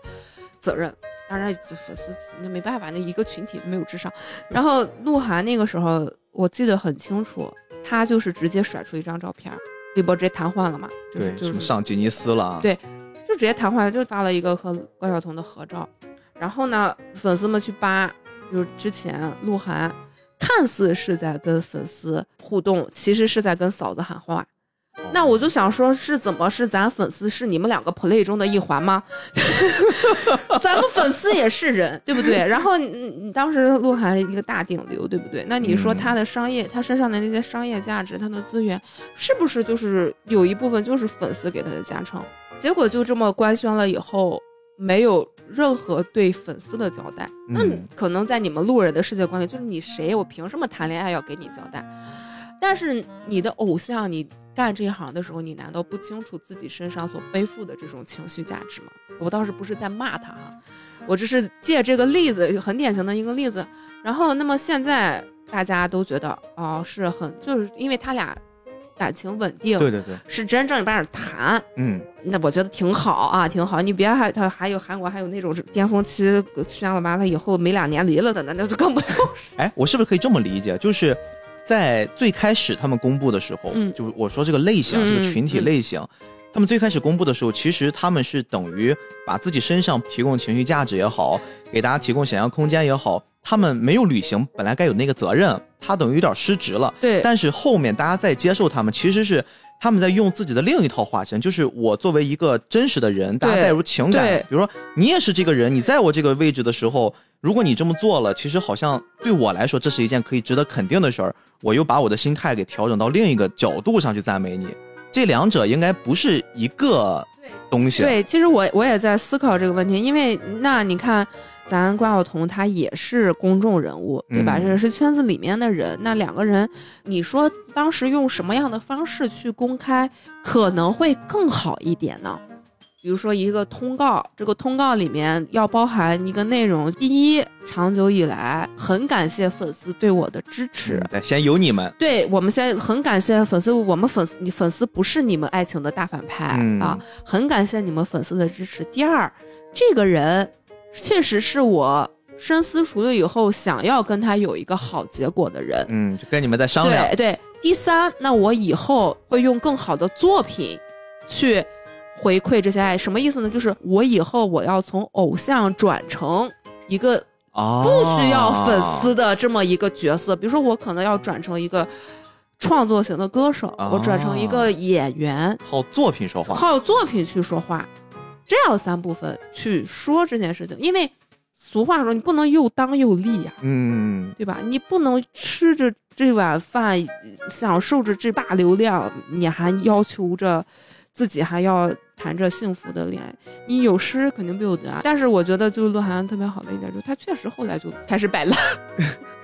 也也有努力了，也有努力了。不是说他不干了，就是他确实是很坦然的接受自己粉丝的流失，自己咖位的掉落。就是他肯定是在这么官宣之前，他就想好了，我这个事业确实可能会，但是人可能也是挣够钱了。嗯，咱俩这么掉会不会被骂？但是，但是确实是这样，而且也是因为关晓彤是圈内的人，而且当时也就是对于小彤姐的一些评价，相对来说没有那么的理想，对吧？嗯。那像我刚刚说的那种情况，韩国也有很多那种，也是那个什么东方神起忙内昌敏，昌敏很小时候就十四岁，人家就出来当偶像了。嗯，他结婚就是一封手写信，在韩国偶像文化里面就是一个很重要的这么一个公告。对，手写呀，对，包含的就是长久以来感谢大家的支持与喜爱。我现在要结婚，人家是直接结婚了。那我结婚的对象是。一个素人朋友啊啊，不是这个圈子里的人。然后我不打算公开这个人是谁，那也希望大家不要去打扰他和我的家人。那后面我还会以更好的形象与大家见面。就是粉丝要的其实很少，他只要你心里有他。哎，这个我我好像印象，你比如说在日本，就是工藤静香，嗯，跟木村木村拓哉啊，对吧？这这两个人当时在日本真的就太火了，对，每个人都有好多好多人追他们。当时那木村拓哉宣布我要跟工藤静香结婚了，其实他们的做法就是，我首先没有始乱终弃，我一直喜欢一个人，包括他们现在感情也很稳定，有女儿，对对对。同时呢，工藤静香人就是做出牺牲了嘛。我在巅峰的时候，我为了。我的家庭为了爱情，我我退，我隐退，我自己好好相夫教子就好了。其实这个其实也可能就是像你说的那种感情往下去再进一步。我一部分我们会对粉丝或对我们自己的行为负责，另一部分就是这个事儿我们是认真的。同样的事就是也是一个很古早，就是十九岁的谢霆锋啊和王菲。你想想当时就现在看哇，风飞恋、风之恋，挺浪漫，好浪漫。你你就想想当时谢霆锋的粉丝他是遭了多大的罪呀？对对对，你你自己代入，因为就是其实我真的也是这几天才想明白怎么把这个事儿告诉大家，就是路人们在看大偶像啊、巅峰啊、什么顶流谈恋爱的时候，总是在代入自己是被勇敢爱着的那个人，嗯，但是粉丝永远代入的都是。被当做大反派的那个人，就是我那么喜欢你，我从来没有想过成为你人生的哪一个节点的所谓的阻碍。就是你为什么你的做法和语气，包括你这位嫂子的一些挑衅的言语，就好像我是你们爱情的大反派一样。嗯，根本就不是啊，也不能这么去比，就你也很难去把他跟现实生活中被劈腿或者是怎么样怎么样。那这么说吧，你说你暗恋的对象，嗯，时不时的会跟你说两句话，突然有一天，他跟校花好了。就在一个陌生人看来，就是门当户对啊，应该的。但是对于你来说，你就觉得那我是什么？对他还有一个特别委屈的就是，这个东西你说出来，没有人理解你，你是一个暗恋的人。对对对。你是暗恋他的人，然后人家只不过跟你说了几句话而已，人家从来没有跟你说我喜欢你。对，甚至你也不是备胎，你连备胎都不是。你连我连备胎都不是。我觉得这就是立场问题。对，这就是立场问题。包括我们把这个立场再抽离一下，我们抽到明星本身身上，因为你刚才也说过，这些人其实他们出道的时候很早，但是他们在出道之前还要再经过大量的练习。哎，我这儿其实可以推荐一下陈明老师，其实在好像是武汉大学上过一一节课，就专门帮大家理顺了特别详细的，就是韩国的 idol 的怎么说，他就把它当成是一个生意来讲，对不同的时期，然后到底是怎么样就这个东西给演变起来、发展起来的，很建议大家去搜一搜。我其实从这个角度，你看，我们放到一个 idol 的立场上，这些都是非常年轻就开始被选出来，开始参加训练。对于我们来说，他们的其实童年或者说人生观、价值观也不是很完善，他们也就是那个小圈子里面。我觉得也你也不能说是不完善吧，因为我们就是正常人结婚生子啊，就是我们好像觉得这个是大部分人普通人的。对，当然现在也不提必须要走这一步了。对对，也也不提就是怎么说，那他们。你们就说就是可能他他们可能不上学，对吧？那你就可以想象成他们上的是专科嘛。其实我的点可能是在这儿，就是有一些比如说世俗的东西，我们现在随着文明进步，我们其实在打破一些枷锁。但是人本性里面，比如说有些七情六欲，嗯，比如说我到了十八岁，我可能或者上下哈，不能那么精准，我总是会萌发爱情，萌发爱意，我甚至想有一些性的观念，我想去就是释放。但是你对于他们来说，他们必须更加的克制、严格、严于律己，甚至不能把这事儿公开。但是有一些东西你没法跟人性去抗争，他们可能就会自己私下里面去解决一些问题。但这些东西有可能就会面临被曝光的风险。嗯，或者是我们再带入的再进一层，我们身边一个班里面四十来个同学，你会分出好看的、不好看的。那可能比较普通的大家是占多数，但是在人家那个圈子里面，我们这个作品其实也能看到，每个人都好看，都有特点，而且他不是光好看，而且还有异于常人的技能，对，有才华，跳舞，对吧？各种才华，这事儿本身是在人性里面就是充满了吸引力的。所以说，为什么说不是不让偶像谈恋爱，是偶像谈恋爱不要被发现？对对对，不要被发现，这个才是重点。不要被发现。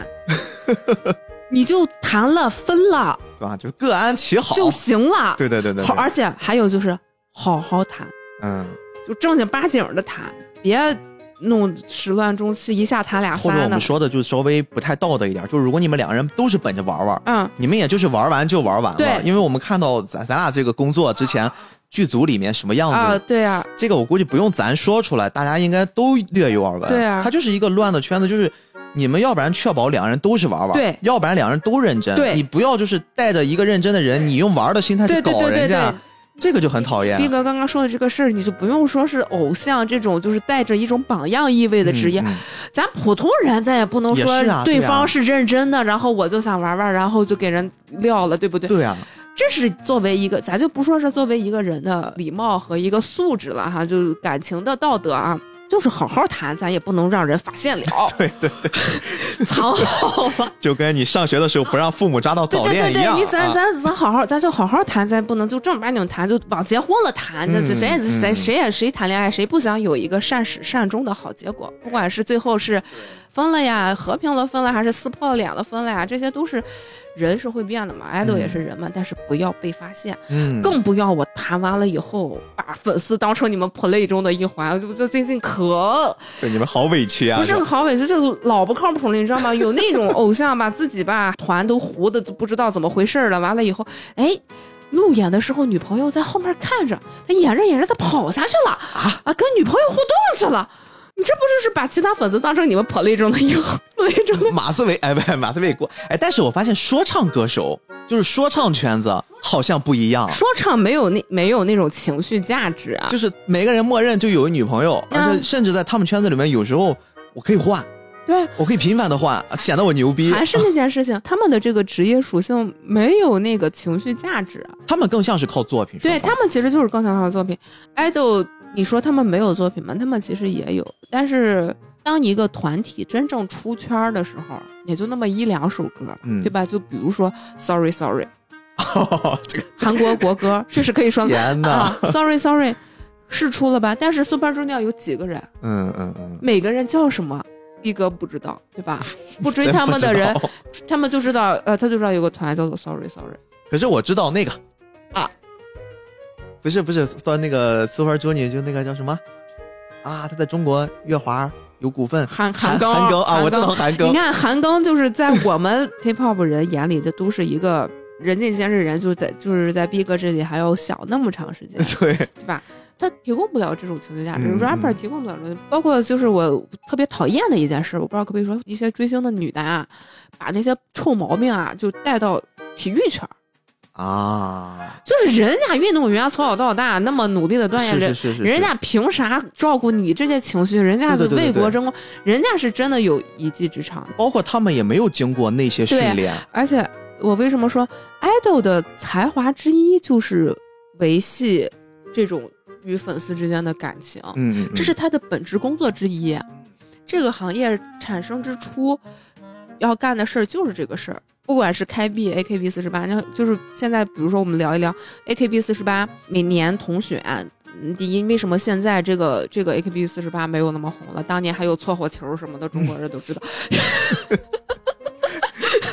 无数的。宅男们，你的粉丝们把你头上第一花真真金白银的砸呀，那是真一大哥，那是真金白银一票一票买出来的，就啥也没有。我买专辑还能得个碟儿呢，真金白银砸出来的那个票，然后你在总选当天说我要结婚了。哦哦，我突然 get 到了。然后当时这个事儿出来以后，当时微博都炸了，然后就有好多路人说：“哎呀，人为什么不能结婚？怎么怎么地？”就还是那句话，你不要把自己带入那个被爱的人。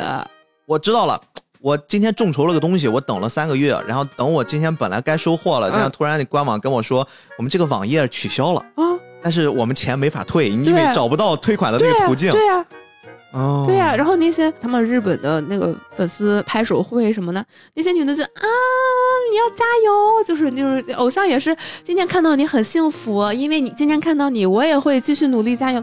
然后而且开闭跟韩国不一样点，它是真养成系，那些小姑娘都是十二三，然后长得也相对来说不是很进入隐蔽，然后跳舞，嗯，你也你们就开闭也知道，就是唱歌跳舞都相对于韩国那种精致的偶像来说，它确实是差一点，但是。粉丝们就是要看他慢慢的长成一个耀眼的大明星。日本人喜欢这种过程，日本人喜欢那种就是他好像就是我的同学，但是他通过自己的努力变成了一个。不平凡的人哦，距离更近一些。对他喜欢那种有亲和力的啊，然后不是说我大明星标准的，他也喜欢那种我有的时候胖了，有的时候瘦了，但是我总体来说一直在变好。我每次看到你，你都变好了一点。我每次看到你。你都好看了一点，或者是你唱歌也进步了一点，或者你跳舞也进步了。哦，所以就作品里面会频繁的，他们会有一些什么握手会、见面会，然后各种什么小的类似 live house 的东西。对对对对对，韩国就是他们有那个练习生的机制，你刚出道的时候越牛。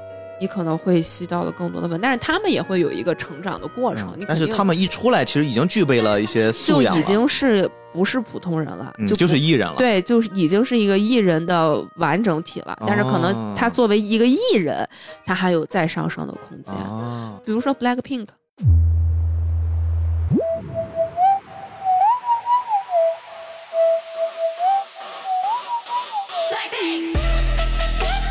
哦，这个好火呀！Black Pink 就是新人怪物，就是这四个女的，就是出道的时候实力就非常非常牛逼，她们练习的时间也都很长，而且你就看看这四个小姑娘，这长得鼻子是鼻子，眼是眼 的，这形容，就像那个大姨，就是对吧？小头小脸儿，长得一个个跟洋娃娃似的。哎，这个就很符合小爱最后作品里面对小爱，小爱就是天生偶像嘛，就是润李孝利，我就觉得是天生偶像，他的那种魅力，包括李孝利，他做综艺也很有效果，就他他也是一个很很好笑的人，包括就是最近的什么宝儿啊。林允儿，你知不知道？听过，就是这些人，就什么叫天生偶像？就是他对自己苛刻到，你好像觉得他不会拉屎。嗯嗯嗯，我明白，这个很精准啊。对对，就是完美到林志玲。刘亦菲、安妮海瑟薇哦，这个其实特别典型。比如在美国，大家提到安妮海瑟薇都恨她，对，因为觉得她太完美了。就是刘亦菲，她时不时还会流出一种人哦，也是流流露出一种人味儿。对，她有的时候可能会肿一点啊，她说话就是也会哎，她性格也偏呃大大咧咧一点，偏大咧一点。但是就像林志玲，永远都是在。我要让你舒服，我要我要温柔的让你感到开心啊！我从头到脚都是精致的，然后我说话从来不大小声，嗯，我不抽烟不喝酒，这这这不是好习惯，就是我，我甚至从来都没有跟人红过脸，嗯，这就是小爱给人的那种状态。但是你说这人是装吗？他装了一辈子啊，那最后可能这就变成他了。对啊，这个人你说他装。他就是装了一辈子，那也是真本事啊！所以我就非常喜欢这个片子，就是最后那个爱被捅了，然后他表白的那一段，就是我对你的喜欢好像不是真的，但是我有努力的把它说成是真的。你说偶像和粉丝到底是什么关系？你比如说我们刚刚聊的这些，不让他谈恋爱，让他保持完美。啊，你让他记得你不记得你，或者是你让他永远给你提供一种向上的情绪价值，然后你说这些关系是真的还是假的？我觉得在粉丝的角度我已经说过了，咱就图个开心，咱不要对任何人有期待，对吧？你上班，你同学、你朋友，你都知道这个道理，凭什么去要求一个远在天边跟你其实说实话就是他认识都不认识的你去做一些符合你期待的事情呢？你就图个开心就行了。世上明星这么多，你这个不行，咱就换一个，对吧？咱追追别人，对吧？咱是是不行，对吧？咱也别说老花这啊，我给你花那么多钱，你怎么让人犯罪？他是怎么说？给你花那么多钱，你今天啊怎么不唱我喜欢的那首歌？哎呀，我给你粉粉丝留言，我写了三千字的小作文，你怎么不回我？不要带着这些期待去干这些事，你就是我跟你聊天，然后你人家给你期待，那你就把当做一件幸福的事情来看吧。嗯，我对爱豆。他的这些事情，我就觉得他就是敬业，他是在把他该做的事儿做好。不能这么说，是敬业，敬业就是他可以不记得这些签售的人，也不影响他。嗯，但是他如果用心去记得了，你就比如说我们如果说是打印一个什么东西，嗯，有的人你打印完了你也不钉装，你就放在那儿。你也是在做本职工作，但是有的人打印完了，你就把它钉装的很好的放在那儿，你也在做你的本职工作，那你是不是第二个人做的更好一点？所以我觉得，在对于这些偶像来说，我觉得就不要去在乎他是真的还是假的，他就是在干他的工作，做他的工作。嗯，他记得你，那就是他的工作做得好一点；他不记得你，那可能他相对来说就是一个摆烂的人嘛，就是是一个，我们就说咸鱼躺平了。对啊，对。但这也不代表他是差的，对对，这也不代表他是差的，对吧？那么他谈恋爱藏的好，就比如说我说刘德华做成那么完美的这样的一个模式，他也在被人骂，那他也也骂惨了呀。包括昌米当时也会掉粉，都做的那么完美了，然后三十岁了，然后他的人生的一半都在做一个完美的偶像，但是他最后结婚了以后还是掉粉了，嗯，还是有很多粉丝觉得，因为还是那句话，因为很多粉丝是有期待的。就是你偶像，你说我尽可能的去满足你的这些期待，但是你也不能太让我违背人性吧？我也有累的时候，对不对？我也反正我是觉得大家都把这件事情，大家都是以自己的感受为主。那你你这个爱豆，你反正就是你你作为一个爱豆，你想吃这碗饭，你想吃的越来越香，嗯，越来越好，你想挣的越来越多，那你。就要想办法，这就是你的工作技巧。对对 对，对 吧？这是你的工作技巧，你努力的认认人儿，然后学会一些话术，该卖腐卖腐，又在点谁呢？这是在该卖腐。对，确实是，就我们追韩团，包括说到这个靠 CP 这件事情，可以多聊几句哈。哎，这个还真的，我还蛮期待的。为什么一聊到粉圈啊，大家就会对于就是这类嗑的人，特别是嗑 CP 的人，呃，包括你今天吃饭还跟我说，不只是嗑 CP，有嗑各种 P 的，就是这个是一种特定的习俗吗？还是说这是一种追偶像的衍生品啊？就是追偶像的衍生品，就是，嗯，就是腐女嘛，喜欢两个男生，对眼睛很好，就两个男生在一起亲亲我我，对眼睛很好，不管你们什么关系啊。然后也有很多偶像，就是也深谙其道，而而且这个东西现在已经非常非常的暗着卖。你知道，在东方神起和 Super Junior 那个时代，是可以直接拍成自制小短剧。哦，这事儿不是就这些年才有啊？不是这个很早，是可以直接拍成自制小短剧。自制小短剧的名字就叫做《危险的友情》，这就很有名的一东西啊。对啊，就是这是你们团体的本职工作，粉丝喜欢看。对你的人生来说也没有什么损失啊，你就把它当成工作。那你说那直男演那大美剧，那对吧？那人人这不演人都演的可好，那么人都演的挺好的嘛，对吧？你是 idol，你就是会有一些在表演的成分。但是还有你比如说粉丝，他会有官配的制作公司、经纪公司给你一个设定。对，经纪公司就是你是能看出来经纪公司想让哪两个人。吵一下子，觉得可能有火花的，就这个我特别爆炸，因为刚才你还跟我说另一件事，就是很多粉丝所谓的他们的名字都不是粉丝自己起的，是经纪公司有时候会特意先起好啊，然后就是大家再再走过去了。粉丝团体的名字都是经纪公司，除了玉米啊，什么玉米啊、凉粉啊、笔记啊，就是那些啊那个特殊的场景下，就是就是咱咱们内娱的这些，韩国粉丝的名字都是公司起的。X O 粉丝的名字叫做 X O L，就是 Love，Love X O，一堆字母硬凑哎。Big Bang 粉丝叫 V I P 啊，所以我当时还奇怪，我说这怎么谁那么大本事就叫出来，大家都一呼百应全用的？对啊，其实是公司其实公司公司给予了我们一个名字，给予了我们一个颜色，所以所以就是会有一个很很有意思的现象，就是出道日是出道日。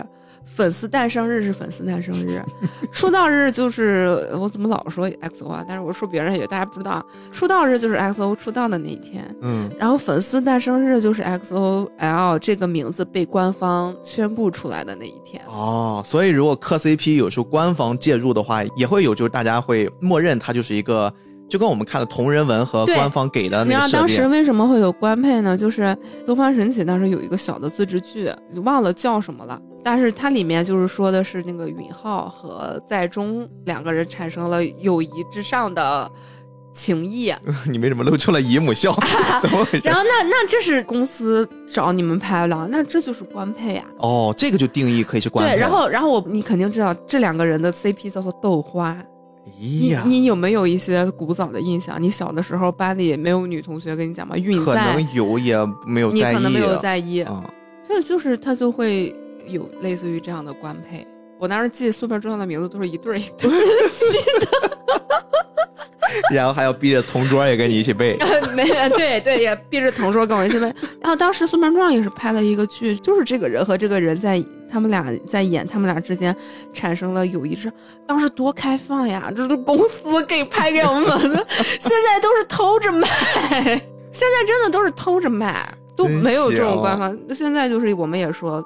就是卖点服什么的，而且这个东西有公式的，就是他们不是直播嘛，然后就比如说这两个人要卖了，其中一个人 A 直播，直播播着播着播着，哎 B 突然进来了，我进来就说啊你还没干什么啊你还没睡呀？然后他说，然后那个人就啊啊那个没睡，你怎么来了？你不是睡了吗？其实直播的时候一直坐边上是吧？两个人就会啪对一下，然后就啊开要开始卖了，就是说啊没有啊我睡不着，我在看你直播。哎呀，这不就磕到了吗？他他爱他，他关注他，然后这个人就说啊，你看了，你你说你骗人啊，就是你才没看啊，类似于这样。他说没有啊，然后就很自然的坐下，剩下交给粉丝解读了。对，就是在解读。其实你要说这俩人的这些行为，人也很正常的，就是同事嘛。但是。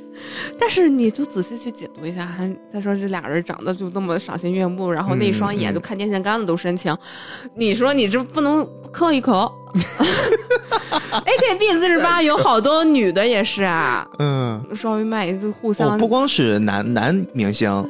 女明星也会，女明星也卖，然后男粉丝也爱看。哦，这是人性了，这就是人性你还不够变态，可能。这就是人性了，我可能还没有接触到那个。但是有时候你看是不是同理心啊？你比如说，我如果喜欢的两个动画片有时候他们会打破一些本身作品 IP 的那个那个界限，突然出来，大家也会很开心嘛。我觉得复联为什么会开心，可能就这个原因。对啊，就是。把一群本来不该在一个电影里面的人物凑到一起了，就是会有那种。然后还有就是拉郎，你知道什么叫拉 郎？什么叫拉了？你开始名词解释了。就是这个团的 A 和那个团的 B 俩人可能不认识，但是他俩长得特别配，我就把他拉到一起磕。硬磕呀！你有没有看过那个伏地魔和林黛玉的 B 站上？啊，这个就算是你知道那个拉了，就是拉郎，还有。他就是岳云鹏，岳云鹏追追了无数人车，追了燕子，追了任何人都可以是燕子，只要他有坐车的镜头，他就是燕子。真的，就岳云鹏追过邓超的车，呃，什么鹿鹿晗的车，谁火追谁的车，王一博的车，永远就在后面，没没有你我走，就这么跑也没瘦下来啊。就是还有那个谁，贾玲也是在 B 站上被人疯狂拉了啊。他拉谁啊？各种顶流大帅哥都在 B 站上跟贾玲谈过恋爱。哎，有时候其实更像是玩梗啊，就是大家会自娱自乐一下。而且说实话，就比如说，如果是我第一次磕 CP，磕真人 CP 啊，很红的那一对国内的男明星。哎，最近给我们正好在卖的青岛啤酒啊，哎，拍了个一百二十周年的微电影，是吧？对对，这个其实。跟我们卖酒没关系啊，但是最近我们应该第一批朋友们收到这个酒了，哎，大家反响不错，在群里面各种晒。其实作为一个青岛土生土长的女孩，你基本上就是喝着青啤长大的。对啊，我有段时间换成纯生了，本来喝二厂的，但是因为就是代言了，那纯生跟水一样。哎，稍微跟大家说说，我们现在给大家卖的是一厂嘛，大家就不太理解。你反正啤酒我们在网上能买到啊，这个我也没有很。就一厂一厂的概念就是。它的它的整个制造工艺，它会跟外面卖的都不一样，因为一厂的啤酒是最早德国嗯殖民嗯，后来又被日本殖民，因为青岛是一个多灾多难的城市，后来又经历了民国的一些，比如说符合国人口味的调教，嗯，然后有了我们现在这个一厂啤酒，一开始只是给国外供，嗯，后来我们才能通过一些途径拿到，就给大家尝，因为这个东西还蛮难的，就是外面可能特别是外地人很难喝到，本地人其实一般。也不太会喝一厂，因为贵，而且产量会比较小啊。我们给大家弄的是这种酒啊，因为我们自己做东西，所以我们稍微插一下广告啊。可以，对。然后我刚刚说到真人 CP，第一次磕的时候就啊，他俩肯定是真的。嗯。你后面磕多了，你就会发现，就是所有的 CP 的套路都是一样。但我也不是说我磕的 CP 是假的，就是它肯定是真的。但是行，我跟你啊，我跟你讲，因为这件事情也很容易造成一个内耗。就比如说这两个人为什么互动？这两个人为什么不认识了？这两人到底是真的还是假？也会陷入一个内耗。所以我在借逼哥这个平台，如果说有有有类似困扰，或者是有追星的朋友，可以听这样一下。我们所谓的说的是真的，就是在他们相处的这漫长的过程中，哪怕有一瞬间他们感受到了对对方不同的感情，那我们就赢了。你们这样想？就会过得很开心，就是要的别太多，对，就是有就行。对呀你，你你就想，你真人现实生活中谈恋爱都没有说这种天谈的天长地久的，你更何况呢，对不对？对对对。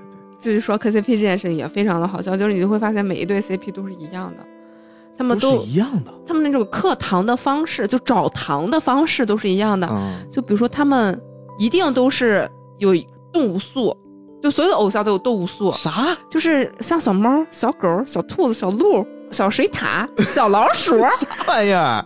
什么意思啊？我就是这个偶像长得像小狗，就一定要往一个动物形象上去靠，很可爱。然后就是狗素，鹿晗就是小鹿啊，鹿晗就是比较直接，不是因为他形是他是点韩的小鹿长相，就水灵灵、水汪汪的大，所以就叫他傻狍子。对，没有没有，傻狍子是他们那个跑男的时候的那个，特别是最近比较多的就是小猫、小狗，有的狗还会精确到品种。比如说这个是金毛，那个是拉布拉多。我讲到黄渤跟孙红雷了。啊，那个是马尔济斯。对，那孙红雷有动物所，动物所人家是牛头梗。对，就孙红雷就是人家牛头梗。小猫、小狗、小鹿，嗯，然后还有蛇系爱豆。aespa 的那个刘姐就是蛇系爱豆，就是她长得很艳。呃，假如往一个中国明星上，大家比较知道的，能不能让大家产生一下想象？迪丽热巴是小狐狸，杨幂就是小狐狸，嗯，对吧？就媚一些。啊，小狐狸这个就很好，很好理解了吧？是。杨幂就是小狐狸，魏大勋最近火的魏大勋就是像小狗。哦，就是因为他憨憨傻傻的，然后然后永远是开心的。啊，那他就是小狗。哦，就是通过一些那种很细微的东西去匹配，还有长得像小恐龙的也有。长得像小熊的，嗯嗯嗯，或者是小熊，就是他这个人就是黑黑壮壮的，然后有点笨笨的啊，那可能就是小熊，就是都会很多重合。他说磕 CP 也是，就是两个人一定是个什么动物，然后两人肯定卡点儿。什么叫卡点儿呢？就是这个人，比如说这个人生日，你生日是一月三，比如说这个人你的生日是一月三号，嗯。哪一天这个人在下午一点三分的时候发一条微博，这个微博就是发给他的，不然为什么一点三分？还有就是，这是他的第一百零三条微博。哦，就是硬往上匹配啊！真的也有点道理。还有就是可能什么歌，就提了这么一嘴，有的歌词儿啊，就歌词。这就是我们小时候阅读理解的功劳呀。对，真的。然后说实话，你不管是。耽美耽改的剧还是正常的言情剧，男女的言情剧，我觉得啊，你们既然要想让观众们看这个剧，你在剧宣期间，你们两个人稍微营一下业，这也是你们的本职工作之一。嗯，那你当年 TVB 的那一帮子人，对不对？其实他们也为了做宣传嘛。嗯，宣传完了以后，你不解绑。我们叫解绑，那个时候会容易打架或者是吵架，那那个时候其实也是有一个度。其实你在剧宣的时候，你作为演员是剧中角色的一个延伸，那你就要好好把握这个度了。其实还是给大家一些想象，就，给大家一些想象空间。那你你这样才甜嘛，对吧？嗯，你知道泰国他们很多就很好。就营业泰国呀，泰国的那些耽美剧，男主角两个人在剧宣的时候就会有很多亲密的动作。你比如说我在粉丝见面会上，我俩人就是会做一些类似于情侣小游戏的那种游戏，就是在营业嘛。而且你就是避嫌，粉丝也能克。你们俩要是装不认识，你们俩肯定有事儿，因为坦坦荡荡的同事关系不用装不认识，你俩就肯定有事儿。总有一个办法对上。那你就说我说的对不对？有道理啊，就是你你就跟那个办公室俩同事谈恋爱了，把那俩人突然就装不认识了，那俩肯定有事儿啊，你俩没事儿，那俩就这不大大方的不就行？克呗。所以就是这个东西其实。娱乐圈，娱乐圈，大家都是为了娱乐。我也很不喜欢现在路人呀，或者是伪粉过来咔上纲上线，就说啊，他俩没在一起，你不准磕 CP，或者是路人就是啊，你看你们你你疯子一样，天天摁头在跟让人俩的让人俩大男人谈恋爱，那我不图一乐吗？那我干啥呀？嗯，那我要天天你同事我也不认识你，对对 对吧？我们就收个尾吧。没有吧？其实今天确实给我们很多人带来了一些，特别是我自己吧，就是完全不一样的理解啊。而且其实今天你解决了我一个一直困扰的问题啊。我自己其实很长一段时间我也挺抵触饭圈文化，嗯。但是刚才在聊天的过程中，其实你帮我化解了一个我的困惑，就在于我们所谓的饭圈其实是在一个特定的场景、特定的人群、特定的场合之下，这些东西其实是自然而然发酵出来的。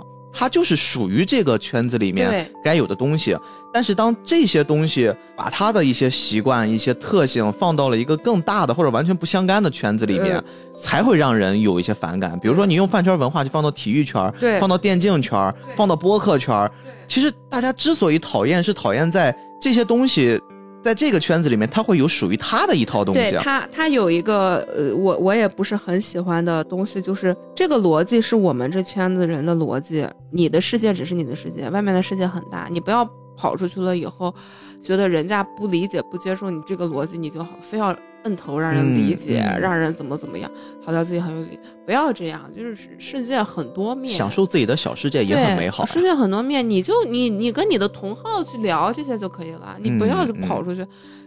就跟刚刚高同学说的，上学的时候我们就总干这种事，摁上你的同桌，摁着同桌，摁着同桌背名字，让记人脸，但是这是关系好嘛？对。所以今天不知道这期节目大家听的开不开心啊？但是其实原则上我们是完全可以避免一些这种容易引起争议的话题。但是今天还是选择在菠萝游子借助我推的孩子这部作品，我们去聊一聊饭圈文化，我们去聊一聊追星女孩的真正的亲身经历，以及我们借助这些人群去了解背后的到底他们的所思所想、所感所悟是什么样子。我觉得这是做播客的意义，就是我们给你的永远不是一套标准答案，我们想给大家呈现的是这个世界的多样性。不管你是否接受，不管你是否觉得能理解，就像娃姐追星一样，有那么一瞬间。你在听这期节目里面感到开心了，哎，我觉得这期节目我们聊这么久是有意义的。就是我来这个节目，我也不是说代表哪粉丝群体，我也没有这个资格代表粉丝群体。但是我之前跟逼哥也聊过天，聊过类似的话题，就是这方面的文化或者这种行为，就你可以不理解，嗯，对，你也可以永远都不理解，就是也没有人逼着让你理解，但是你不理解就可以。沉默，允许它存在吧。对，允许它存在。嗯，其实我觉得说到这儿，大家应该都对都明白。所以我希望这个东西是越来越多元的，就是你的圈子、我的圈子，然后这个圈子、那个圈子都共存的时候。是很漂亮的一个世界，是很美的一个世界，是很让人觉得很开心的一个世界。嗯嗯嗯，对啊，生活已经够无趣了，就让开心的事儿多一些吧。嗯嗯，超级感谢娃儿鱼啊，下着雨，下了班就风尘仆仆的来我们家吃了吃饭，接着我们就开始录节目，也是好久没见了。然后。大家如果喜欢娃姐这种风格啊，娃姐其实还有很多的兴趣爱好啊。这个如果喜欢的话，我们也欢迎娃姐限量返场。然后今天我们这期节目就到这儿，好吧？感谢你的时间啊！我是菠萝游子主播 B B，嗯，我是娃玉，那我们就下周再见了，拜拜。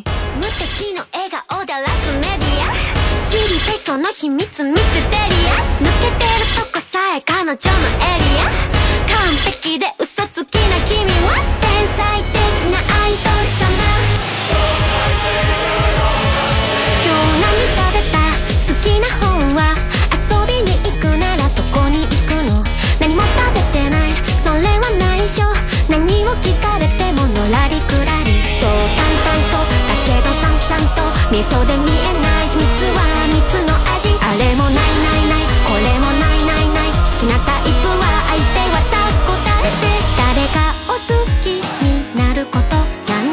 私わからなくてさ嘘か本当か知りえないそんな言葉にまた一人落ちる。また好きにさせる。誰もが信じあがめてる。まさに最強で無敵のアイドル弱点なんて見当たらない。一番ぼしぼやと知ってる。弱いとこなんて見せちゃダメ試しにたくないとこは見せずに。